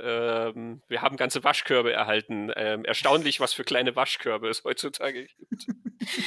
ähm, also in der Hinsicht finde ich das journalistisch noch ganz spannend, dass die dann wirklich so ein bisschen tun, als wären sie so ein Reportagemagazin, was es ja durch die Serie auch ein bisschen wird. Es ist halt kein wöchentliches Magazin natürlich, aber fast schon ein jährliches oder halbjährliches. Das nimmt vielleicht ein bisschen diese, diese Magazine vorweg, die dann später auf den Privaten kamen, ne, so wie Wahre Liebe oder was mhm. immer es da noch gab. Die waren ja dann tatsächlich wöchentlich und hatten dann immer so eine kleine Reportage zum bestimmten Thema, was mit Sex zu tun hatte. Ja, stimmt, stimmt. Ja, an die Passagen aus deinem Buch kann ich mich tatsächlich auch noch erinnern, wo ich äh, dir dann geschrieben habe, das ist ja, das ist ja genial dreist, sich da so eine, so eine Rechtfertigung zusammenzuzimmern. So, liebe Leute, äh, eigentlich, eigentlich ist alles gesagt, aber äh, wir haben gedacht, wir hätten das wirklich so abgebildet äh, in allen Facetten, aber was wir noch zu hören bekommen haben, das können wir einfach nicht zurückhalten. Ja, ja, und dann irgendwann, sie merken ja dann auch, es ist immer mehr vom selben, dann müssen sie halt auch sagen, ja, und jetzt können wir uns heute mal den äh, wirklich äh, drastischen Fällen widmen. Ja? So irgendwo bei Teil 7. Und du denkst, denkst dir, also wir hatten halt schon Inzest und Vergewaltigung und Drogen und es sind auch schon Leute gestorben und alles. Aber heute kommen halt endlich einmal die drastischen Geschichten. ähm, ja, das ist für Fluch und Segen einer Fortsetzungsreihe. Ich, ich, hätte ja wirklich gern mal diese, diese Zuschriften gesehen, die da angeblich gekommen sind. Ja? Also wohin würdest du schreiben, wenn du ins Kino gegangen bist, in, in, in Report? Ähm, würdest du dir dann die Adresse von der Produktionsfirma raussuchen und dahin schreiben und dann sagen, ja, ähm, das stimmt total, was ich gesehen habe in ihrem Film und meine Tochter ähm, hat das und das erlebt oder äh, keine Ahnung, ich bin Lehrer am, am äh, Wirf mich weg Gymnasium und da sind junge Dinger, das glauben sie gar nicht. und das schreibst du dann an die Rapid-Film in der Hoffnung, dass du in der nächsten Ausgabe dann irgendwie da erwähnt wirst. Ich weiß es ja nicht also ein gutes Marketing und Kino äh, zu früheren Zeiten war ja durchaus auch mal so ein bisschen Event und Trickkiste. Ja. Hätte ich doch äh, vielleicht, also eine gute Idee wäre doch gewesen, wenn du die Kinos ausgestattet hättest mit, mit Briefkästen, die du, oh ja. die du äh, ausstellst und wo du dann deine geheimen äh, äh, Geheimnisse einwerfen kannst und vielleicht dann beim nächsten Film wird deine Geschichte erzählt. das wäre doch echt. Wobei, da wird auch wahrscheinlich sehr viel Schindluder getrieben, da hättest du wahrscheinlich richtige Geschichten äh, richtige Räuberpistolen aufgetischt bekommen. Aber gut, äh, hättest du vielleicht auch nochmal eine zusätzliche Quelle gehabt. Ja, ja, du musst ja da noch nichts davon hernehmen, aber irgendwie gibt es dann den Leuten so ein Gefühl, dass sie da irgendwie interagieren können oder so. Es ist ein interessanter Call Punkt. to Action am Ende des Films. Und in den nächsten hast du dann tatsächlich dann den, äh, den, den Friedrich von Thun da stehen, der den Waschkorb nimmt und den in die Kamera hält und sagt, äh, dass genau. die Hälfte irgendwie irgendwelche Juxzettel sind, das interessiert ja keinen. Aber dann kannst du auch wirklich da eine, eine quantifizierbare Größe da. Gucken Sie sich das an.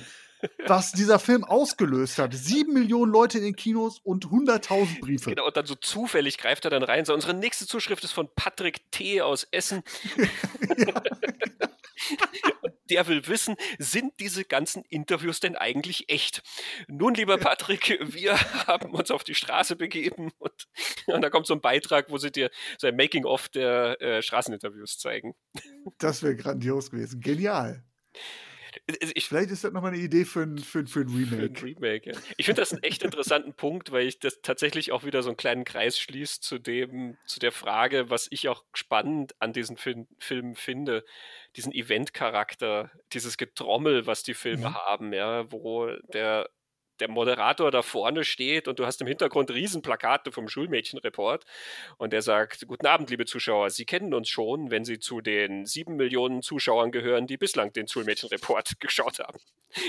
Oder so, so ein bisschen Brustklopfen und ähm, ja, genau. Ich, ich, ich glaube, das, das finde ich auch sehr, sehr spannend, denn heutzutage könntest du das nicht mehr machen. Du hast halt heute andere Arten von versuchen, wie man Event aus Kino macht. Aber ein bisschen ist das verloren gegangen, dass das, ähm, wie du sagst, Trickkiste bedient. Ne? ja, ja, ja. Wenn sie einen Alfred Hitchcock vor dem Film oder nach dem Film ans Publikum wendet oder so, das ist irgendwie sehr, sehr charmant. Genau, so diese Gimmicks, die da irgendwie eingesetzt ja, genau. werden. Also nicht, ne? dass irgendwie, weiß ich nicht, der, der Regisseur vorher erzählt, was er mit der Fassung äh, eigentlich meinte oder so, dass wirklich so eine, so eine Handlungsaufforderung dahinter steckt oder äh, Genau, so eine Begrüßung Bei, oder. Ne, ja. Ähm, oder Hitchcock, der dann äh, nochmal einen draufsetzt und sagt, so, boah, also das, was Sie jetzt gleich wirklich sehen werden da, ne? Also wenn Sie schwach auf der Brust sind und Ihr Herz nicht mitmacht, dann sollten Sie jetzt besser aufstehen. Genau, ja. William Castle war da ganz äh, groß, ja, Produzent. Genau. Der hat dann, da konnten die Leute eine Lebensversicherung im Kino äh, abschließen. Falls der Film so erschreckend ist, dass ihr Herz stehen bleibt, dann sind sie abgesichert, beziehungsweise die Familie ist abgesichert. Ne? Und du darfst den Film umsonst gucken. ähm, ja, ein bisschen tatsächlich ist Hartwig eigentlich auch in dieser Reihe, obwohl er es natürlich so nicht ähm, quasi mit so Gimmicks versehen hat. Ähm, aber dieser Magazincharakter, diese dauernde Betonung des eigenen Erfolgs zum Beispiel und, und dieser, man muss es ja sagen, geniale Kniff, dass du so ein, so ein Thema, was im Zeitgeist liegt und was die Leute irgendwie reizt und was er immer reizt, quer durch die Menschheitsgeschichte gereizt hat, dass du das ja auch irgendwie als Diskurs anbietest. Ja, du, du, e, e egal, ob es stimmt oder nicht und egal, wie ernsthaft du es betreibst oder nicht, aber du, er tut ja immer so, ähm, als wird das wirklich irgendwie da eine ganz wichtige Debatte sein, die er da bedient. Mhm. Selbst bei Teil 10 ist das immer noch was, da müssen wir jetzt ganz dringend drüber reden. Äh, Deutschland hat schon längst aufgehört, darüber zu reden, aber wir müssen noch drüber reden und es ist immer noch, selbst Teil 13 hatte eine Million, 1,2 Millionen oder so an Zuschauern. Also Wahnsinn. Das war 1980 dann schon. Also. Ja. Ja, Wahnsinn. Ich glaube, mit sieben Millionen ist er auch, glaube ich, in der Top 10 der erfolgreichsten deutschen Filme. ja. Wenn ich das richtig, richtig in Erinnerung habe. Oder Platz 11. Also ich meine, er wird auf jeden Fall. Also er ist auf jeden Fall weit vorne, ja, weil, also ja. von einer Million träumt ja schon jeder, der einen Film macht. Ne?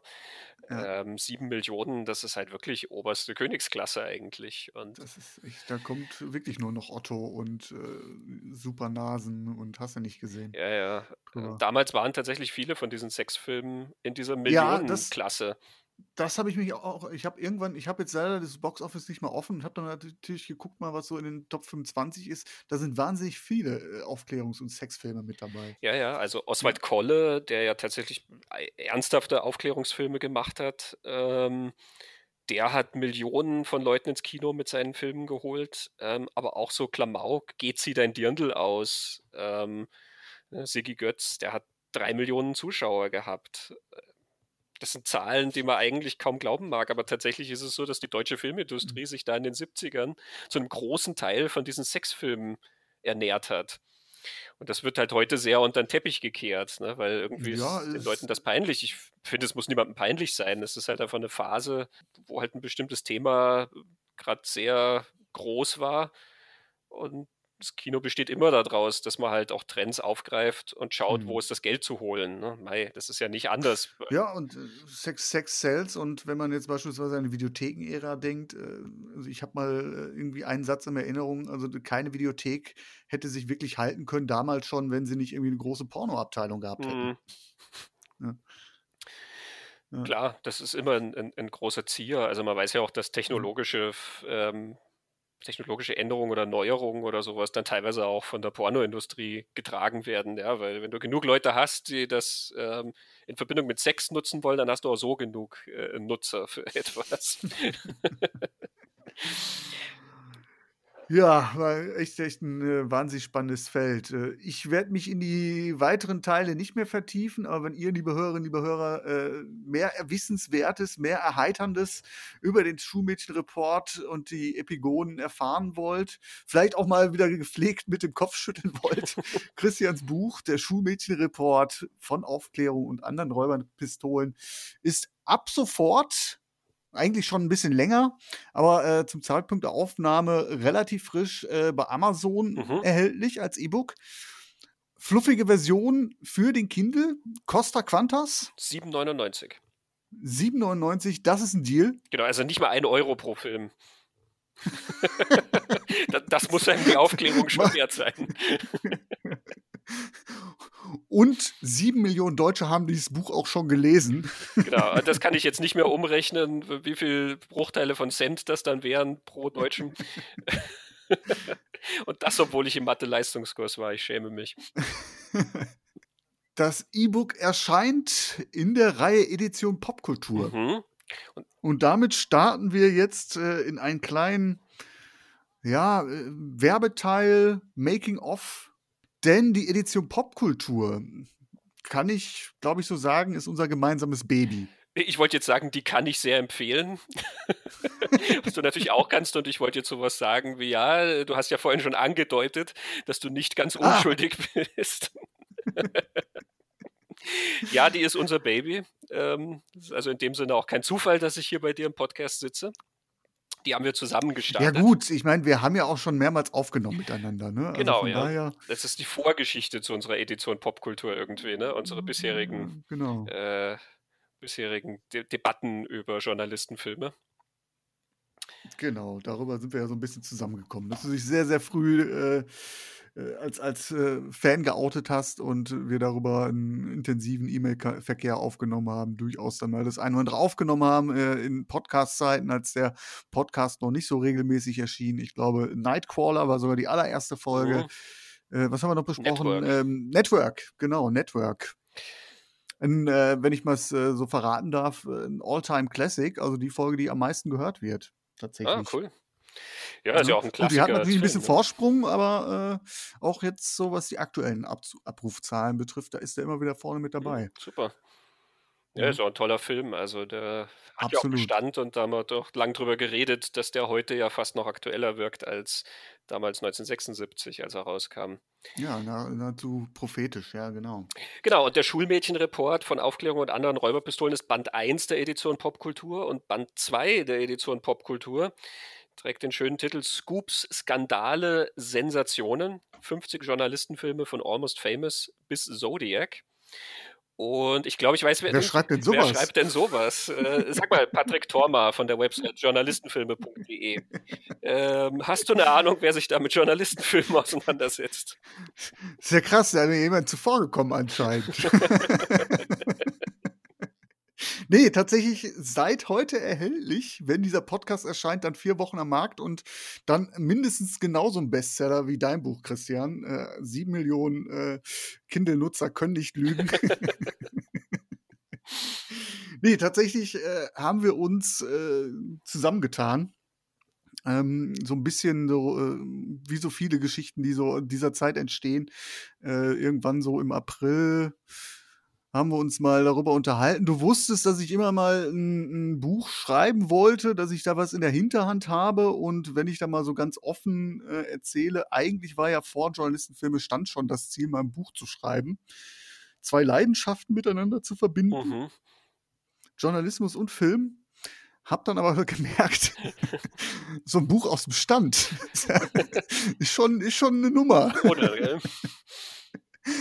Und bin dann quasi über den Blog dran gekommen. Also habe dann gesagt, komm, starte doch einfach mal mit dem Blog, um dich damit zu beschäftigen, mal selbst auch eine Website zu betreiben, äh, dieses Thema ranzuführen und äh, aber das Buch war schon immer so ein kleiner Traum. Mhm. Deswegen freue ich mich, dass es klappt. Und der Anlass ist ja auch äh, tatsächlich auch ein Zeitpunkt. Der Schulmädchen-Report wird 50, Journalistenfilme.de wird 5 keine schlechte Hausnummer für einen Blog. Ich ja. meine, der Witz ins Dachboden ist ja noch ein bisschen voraus, aber äh, ist halt auch keine Selbstverständlichkeit für einen Filmblog vor allem. Da kommen, ist ja ein Kommen und Gehen. Absolut, ja. Also da können wir gleich mhm. mehrfach die Sektkorken knallen lassen. Das haben wir mit der Reihe gemacht. Bei mir haben die Schulmädchen ja auch schon eine Zeit lang ähm, sich im Kopf getummelt. Ähm, also ich hatte diese Idee, dass, dass man daraus ein Buch machen kann, auch schon eine ganze Zeit lang. Und die, die Texte sind auch so ein bisschen zeitversetzt dann äh, entstanden ähm, immer so ein bisschen in Schüben, sage ich mal. Und so haben sich diese hm, Ideen dann halt zusammengefügt bei uns, dass wir gesagt haben, wir machen da eine gemeinsame Reihe draus. Genau, passt ja so ein bisschen, das war so auch so eine Zeit, so, also mir tat das auch äh, persönlich auch sehr, sehr gut, weil das wirklich auch dann mitten im, im, im Lockdown mhm. war, dass wir uns da so rüber angenähert haben und das war dann echt so ein, äh, eins, eins von äh, der, der spaßigeren Projekte, die so auch ein bisschen, die, die, die Wochen so ein bisschen aufgehellt haben. Und äh, waren irgendwie direkt Feuer und Flamme so, ne? Äh, du ein Buch, ich ein Buch, äh, lass uns kommen, lass uns was zusammen tun. Mhm. Genau, das hat so einen richtig schönen Synergieeffekt ergeben. Es ist immer das, das Schöne, wenn man da zu zweit dann an was arbeitet und so ein Zug dann auch entsteht, ähm, weil beide halt auch die Idee gut finden und dann sich gegenseitig auch dabei antreiben und Ideen in, in den Ring werfen und so weiter. Ähm, also entstanden ist das ja aus einer gemeinsamen Wertschätzung äh, für unsere jeweiligen Texte ähm, gegenseitig und weil wir, glaube ich, auch einen, einen, gemeinsamen Ansatz haben an diese Texte. Also wer das hört, wird sich natürlich wundern und denken, okay, Schulmädchen und Journalistenfilme, das ist schon sehr weit auseinander, auch wenn der Report natürlich was mit Journalisten zu tun hat. Ähm, wir haben ja auch noch andere Themen, die wir in der Hinterhand haben, die dann für weitere Bände drankommen wollen. Aber ich glaube, unser Ansatz, das ist das, was weswegen das auch so leicht zusammengeht, was wir mhm. über die Zeit ja auch immer schon gemerkt haben in unseren Gesprächen, in dem, wir gegenseitig unsere Texte gelesen haben. Äh, ich sag mal, die Lesart der Sachen, die wir besprechen, äh, dass da so ein gemeinsamer Nenner auch äh, vorhanden ist, weswegen die Reihe, finde ich, auch sehr viel Sinn macht. Ja, genau. Also diese, diese, gut, bei mir ist es im Thema mit drin, aber auch, was ich ja an, an euren Texten und Podcasts immer so schätze, ist die, die journalistische Herangehensweise. Es geht nicht nur um eine reine Bewertung, der Film ist gut äh, aus den und den Gründen, sondern man kriegt halt sehr, sehr viel an, der, an die Hand, an Background, Rezeptionsgeschichte. Äh, also es ist, es ist wahnsinnig, wahnsinnig äh, vielschichtig immer und äh, die Art und Weise, wie du dann tatsächlich auch an, aus, aus mein Lieblingsbeispiel, da habe ich mich ja schon mehrmals äh, dazu geäußert, ist halt dieser, dieser Podcast über eure ähm, Videospielverfilme der 90er Jahre gewesen, wo ich gesagt habe, so, boah, das ist eine Messlatte, grandios. Ne? Also äh, das mit Interviews unterfüttert, wahnsinnig aufwendig, viel Recherche drin.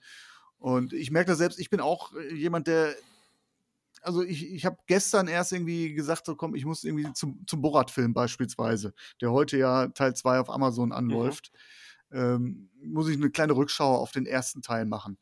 Ich bin am Ende beim sieben Seiten und einen äh, halben Tag Arbeit irgendwie rausgekommen äh, und war immer noch nicht, hatte nicht das Gefühl, dass ich fertig bin. Und äh, auch das ist halt auch äh, nicht nur nicht nur das gegenseitige Befruchten, sondern tatsächlich auch sich gegenseitig so ein bisschen Arsch treten und äh, soziale, soziale Kontrolle so ein bisschen. Das, das, hat mir wahnsinnig viel Spaß gemacht. Ja, das stimmt. Äh, wenn der schon so vorlegt, dann muss man irgendwie ein bisschen nachziehen. Ne?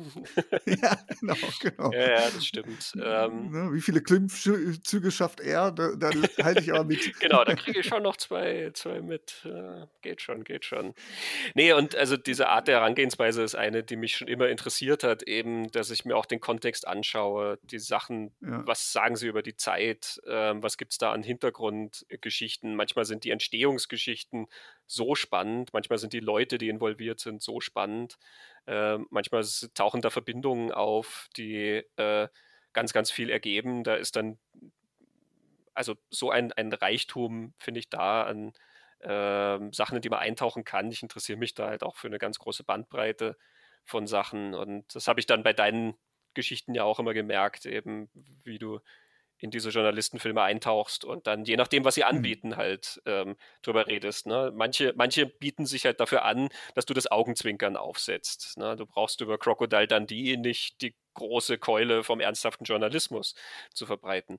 Die Unbestechlichen ist eine andere Nummer. Da reden wir über Politik, da reden wir über Zeitgeschichte, da reden wir über wichtige Ereignisse, die das Wesen des Journalismus geprägt haben letzten Endes. Und so sind halt unterschiedliche Herangehensweisen an Filme, ähm, die dann doch irgendwie alle zusammenhängen ähm, und alle diesen Blick aber rechtfertigen.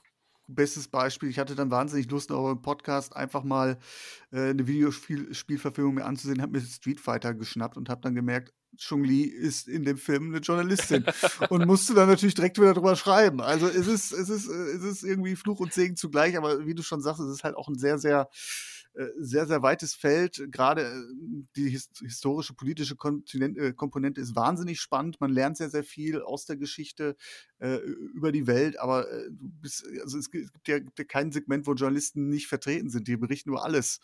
Ne? Mhm. Und äh, ich denke, das wird dann auch in dem Buch, was ich dann jetzt veröffentlicht habe, Scoop, Skandale, Sensationen, hoffentlich auch so ein bisschen herauskommen. Es sind insgesamt 50 kuratierte Besprechungen und habe dann natürlich auch versucht, schon auch einen Streif Streifzug anzubieten. Ne? Also die unbestechlichen Spotlight, Insider an den Klassikern, da kommst du natürlich nicht dran vorbei. Aber ich habe auch versucht, dann so ein bisschen B-Kader reinzupacken, äh, Shiner Syndrome oder 50er Jahre Schinken wie die Maske runter, Unbekanntes wie äh, so einen dänischen Beitrag, The äh, Idealist, äh, habe ich besprochen mhm. oder den, den missratenen äh, Versuch der Venezolaner, äh, den, den Oscar für den besten ausländischen Film zu entführen. Chronicles und hier ein bisschen deutsche Kost und äh, aber auch ein Schluck Trash und äh, also ich glaube, der Stoff geht mir da nie aus. Und ich hoffe, das, das, das, äh, das, das merkt man so ein bisschen. Nee, es ist wirklich, man, man, es ist ein großes Werk mit den 50 äh, Filmen, da hat man schon ordentlich Lesestoff, wobei sich das sehr flott voranliest. Ja? Also das geht zack, zack, zack voran, gibt sehr viel Inspirationen, aber man merkt dann genauso, es ist eigentlich halt mal so ein erster Anriss. Ne? Du hast, wie du sagst, die wichtigsten sind einmal jetzt da ähm, oder so ein paar von den wichtigsten ähm, und so ein paar Blicke in alle Richtungen sind da und du weißt, du könntest in jede von diesen Richtungen dann auch weiter marschieren und auf deinem Blog tust du das ja auch und ich glaube auch in weiteren Publikationen in unserer Reihe. Genau, also das denke ich auch. Also regelmäßigen Lesern äh, meines Blogs wird sicherlich einiges bekannt vorkommen. Es sind tatsächlich auch viele Filme, die ich auch schon besprochen habe auf dem Blog. Äh, tatsächlich habe ich aber jetzt nicht nur die, äh, die Texte eins zu eins ins Buch gepackt, ich habe sie schon alle nochmal knallhart überarbeitet, aktualisiert, entaktualisiert. Du kennst das wahrscheinlich als Schreiber, wirst es wahrscheinlich auch kennen, dass man so Texte von zwei, drei Jahren äh, nochmal anfasst und denkt so, na, na, hm, den Absatz mhm. schreibe ich nochmal um, ach komm, den schreibe ich nochmal neu. Und äh, äh, also dafür, dass es jetzt in Anführungsstrichen ein Best-of ist, ist da sehr, sehr viel Arbeit reingeflossen. Und ähm, bin da aber trotzdem sehr, sehr froh, dass ich jetzt das, das gemacht habe, weil es fühlt sich jetzt so ein bisschen an wie so ein Director's Cut. Ne? Diese Texte kann ich jetzt tatsächlich auch so abschließen. Und ähm, ich denke, wer noch nicht so lange dabei ist, wird da halt auch vieles neu, neu entdecken. Wer jetzt vielleicht über den Podcast erst dazu gekommen ist äh, oder auch für Stammleser ist es eine schöne Verpackung, vielleicht auch das einfach mal zur Hand zu nehmen, gesammelt zur Hand zu nehmen. Äh, man kann nicht immer alles am, am Handy oder am, am Desktop lesen. Ähm, vielleicht auch eine Möglichkeit, ich weiß nicht, ich tue mich immer so schwer, äh, äh, ich, will hier keine Reichtümer verdienen, aber immer zu sagen, so pass auf, ähm, da fließt viel Arbeit rein, der Blog ist kostenlos, aber nicht frei von Kosten, sage ich immer. Äh, irgendwie so, so, so ein bisschen so zu akquirieren, so nach dem Motto, so mhm. gibt Leute, die machen das über Patreon, Steady, kommt, unterstützt uns, macht das hier und so. Tue ich mich immer so ein bisschen schwer und ich denke, das ist vielleicht auch eine Gelegenheit für Leute, die sagen, das ist ein geiles Projekt, möchte ich unterstützen. Jetzt nicht mit 5 Euro im Monat oder so, äh, aber hier, hier gibt es äh, eine kleine Gegenleistung auch dafür. Mhm. Ja. Das waren so, so Gedanken, die da mhm. so hintersteckten.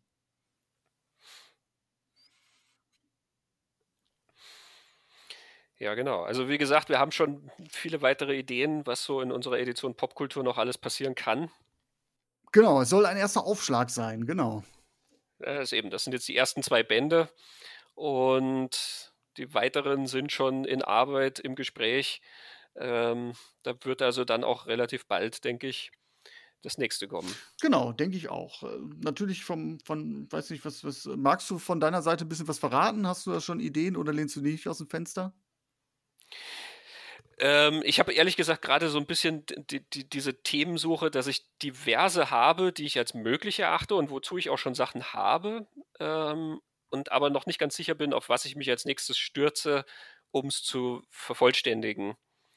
Also ich, mhm. ich teaser mal nichts an. Okay. Ähm, es, es, es gibt viele Möglichkeiten. Ja. Also ich lehne mich mit einem C aus dem Fenster. also was man sicherlich von mir erwarten kann, ist, dass es äh, durchaus noch was zu dem Thema Journalistenfilme gibt.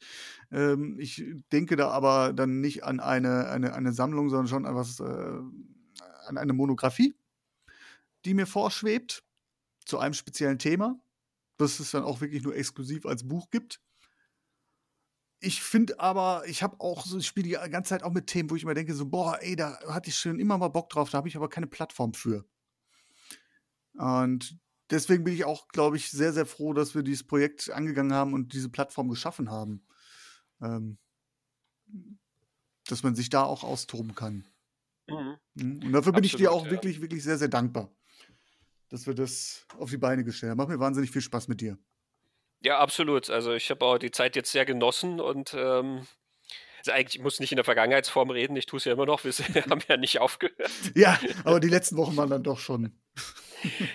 es ist bei jedem Projekt ja. natürlich der, der, der, diese letzten paar Sachen, die es dann vor dem absoluten Startschuss dann immer gibt. Ja, und wie es dann so ist, dann da, kommen natürlich die dicken Projekte rein, noch äh, Lohn- und ja, Brotjobs und, und naja.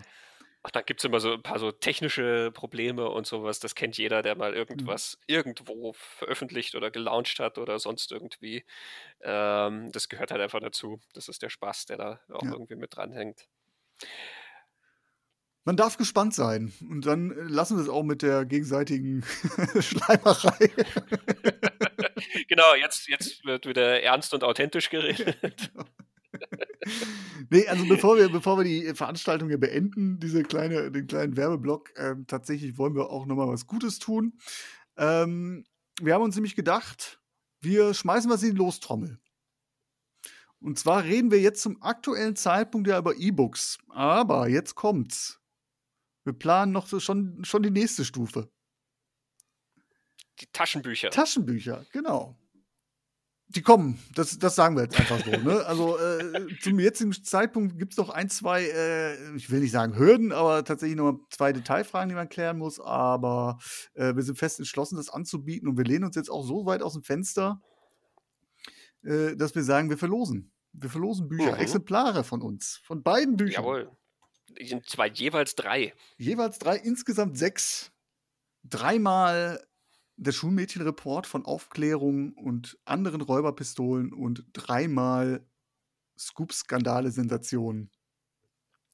50 Journalistenfilme von Almost Famous bis Zodiac. So einfach geht das gar nicht von der Zunge. Allein die Zeit, die du brauchst, um das alles aufzulisten. Ja. Aber sag mal, Patrick, was, was muss man denn Tolles tun, um, um diese fantastischen Bücher gewinnen zu können? Ja, da haben wir uns gedacht, wenn wir schon sowas Geiles raushauen, ne? dann müsst ihr, liebe Hörerinnen und Hörer, wenn ihr da wirklich Bock drauf habt, auch eine Kleinigkeit tun. Und zwar lasst uns doch mal eine Bewertung, eine Podcast-Bewertung da auf Apple Podcasts. Das ist nicht ganz uneigennützig, weil ähm, wir dadurch natürlich auch ein bisschen an unserer Sichtbarkeit arbeiten, andere auf unseren Podcast aufmerksam werden. Es ist, es ist eine Währung ne? und deswegen halt mhm. auch so ein bisschen der, der kleine Anreiz ähm, und äh, auch äh, ein, bisschen, ein bisschen Arbeit, die wir euch da entlocken. Aber es soll, und es soll auf jeden Fall eine ehrliche Bewertung sein. Also wir wollen jetzt nicht nach dem Motto so, ja geil, äh, ihr seid die Geizten, weil ihr so geile Sachen verlost, äh, deswegen gibt es fünf Sterne, sondern äh, es darf und soll ehrlich sein, oder? Genau, ich mag Kritik, äh, solange sie positiv ist. Nein, absolut. Also jeder soll sich da ehrlich, ähm, also äh, ich weiß ja nicht, wer jetzt deinen Podcast hört bis hier zum Schluss und den ganz mies findet. Ich weiß nicht, ob man dann wirklich so weit kommt oder ob man nicht vorher abbricht oder ob man sich dann wirklich die Mühe macht, eine Bewertung aufzusetzen, um ein Buch zu gewinnen, von dem man dann vielleicht ausgeht, dass das genauso blöd ist. Das weiß ich nicht, aber soll es ja geben. ähm, nein, so oder so. Wir freuen uns einfach über, über ähm, Wertungen dort, wo die Leute schreiben, was ihnen halt gefällt oder wo sie vielleicht Wünsche äußern, was ähm, man anders oder besser ja, machen könnte. Genau. Natürlich, das ist absolut möglich und willkommen. Es ist, es ist eine, eine harte Währung in äh, digitalen Zeiten, es ist aber tatsächlich auch eine Möglichkeit äh, oder ein Rahmen, wo wir uns dann auch mal verbessern können. Äh, ist, ich, ich, wir haben gerade so ein bisschen drüber geflaxt, so ganz ähm, unkompliziert ist es nicht, denn wenn ihr, ihr müsst euch jetzt entscheiden, ihr könnt natürlich beide an beiden Gewinnspielen teilnehmen oder äh, versuchen, beide Bücher zu gewinnen. Wenn ihr sagt, Schulmädchen-Report bin ich dabei, Journalistenfilme, gib mir auch. Ja, könnt ihr machen, aber dann müsst ihr euch aufteilen. Und zwar, wenn ihr Christians äh, Buch gewinnen wollt, dann müsst ihr auch seinen Podcast bewerben. Den mhm, Lichtspielplatz. Den Lichtspielplatz. Die Adresse ist einfach www.lichtspielplatz.at in einem Wort. Das ist mein Podcast, äh, wo du ja schon zum Beispiel die, äh, die Folge mit den Videospielverfilmungen erwähnt hast. Und da findet man dann auch die Links zu ähm, den entsprechenden Podcast-Plattformen, also unter anderem eben auch iTunes. Und bei dir ist das der Podcast Journalistenfilme. Genau, genau. Kann man, kann man nicht verfehlen, wenn man es bis hierhin geschafft hat. Nein, also ich werde natürlich auch alles nochmal, weil es ja auch relativ komplex ist, auch nochmal alles äh, schriftlich festhalten. Wichtig ist dann, jetzt kommt's, damit wir das auch zuordnen können, wer da eigentlich bewertet hat und wir auch auslosen können. Screenshottet eure Bewertung als Beweis und schickt eine Mail. Und zwar, da machen wir es jetzt mal einfach nur an eine E-Mail-Adresse. patrick at journalistenfilme.de. Ich wiederhole, Patrick mit CK at journalistenfilme.de. Dahin schickt ihr dann mit dem Betreff des jeweiligen Buches, das ihr gewinnen wollt, eine Mail und dann äh, losen wir aus. Wir haben gesagt, bis wann lassen wir es laufen? Bis zum 14. Bis Dezember? 15. 15. 15. Dezember? 15. Dezember, ja. Also, äh, das ist genau der Punkt, äh, wo es, also zeitlicher Punkt, äh, wo man das Buch dann noch schön als Geschenk unter den Weihnachtsbaum kriegt. Also wer ein paar Schulmädchen haben will, die sich so unter dem Baum räkeln, ähm, zumindest in Textform. Für Oma äh, oder Opa. Genau, ähm, die ja die Filme vielleicht sogar im Kino damals gesehen haben. Ähm, perfekter Zeitpunkt. Genauso, wer dann für die anstehenden Weihnachtsferien irgendwie dann eine Inspiration braucht und sagt, ich habe jetzt drei Journalistenfilme gesehen, welche 47 schaue ich mir noch an. ähm, das ist perfekt. Oder vielleicht kann man das Buch dann auch zusammen schon mit anderen Journalistenfilmen äh, kredenzen unterm Weihnachtsbaum. Also Kreativität sind keine Grenzen gesetzt, das ist klar. Äh, 15. Dezember machen wir die Verlosung. Wir werden von Waschkörben voll Post reden. Und ähm, natürlich müsst ihr keine Angst haben. Also wir machen keinen Schmuh mit euren Daten. Die Mails werden nach der Verlosung auch wieder gelöscht. Ähm, also da sind wir ganz, ganz sauber. Könnt ihr uns vertrauen. Ein bisschen. ja, das war jetzt alles sehr, sehr komplex. Äh, keine Sorgen, wenn das jetzt alles irgendwie ein bisschen krude war. Äh, das liegt daran, dass wir es selbst irgendwie so beim, beim äh, als wir uns das so gegenseitig vorgestellt haben oder ich das so ausformuliert hatte, gedacht habe, so, na, ist ein bisschen komplex. Ähm, wenn ihr es dann geschafft habt, dann habt ihr richtig was geleistet und dann könnt ihr euch auch wirklich auf einen schönen Preis freuen. genau, die, in Kurzfassung, vielleicht einfach nochmal in Kurzfassung eben Bewertung hinterlassen beim Podcast Lichtspielplatz oder beim Podcast Journalistenfilme. Screenshot der Bewertung an patrick.journalistenfilme.de äh, bis zum 15. Dezember fiebern und dann sich hoffentlich auf ein schönes Geschenk unter dem Weihnachtsbaum ah, freuen. Ah, wunderbar. Du bist noch richtig aufgeräumt nach äh, den zweieinhalb Stunden, die wir jetzt hier sprechen. Wunderbar. Danke ich dir. Gut, dann mache ich gar nicht große Worte zum, zur Verabschiedung. Ich danke euch, äh, bedanke mich bei euch, liebe Hörerinnen, liebe Hörer, fürs Einschalten und natürlich auch bei dir, lieber Christian. Äh, es war mir ein, ein Fest. Freue mich, äh, dass du dabei warst auf die nächsten Projekte, die da kommen. Und ich denke, mhm. auch hier werden wir uns sicherlich nochmal sprechen. Ja, denke auch, auf jeden Fall. Vielen Dank fürs Gespräch und in diesem Sinne wünsche ich äh, ja, schöne Zeit bis zum Dezember. Bis dahin. Tschüss. Ciao. Besucht journalistenfilme.de auch auf Facebook und auf Twitter.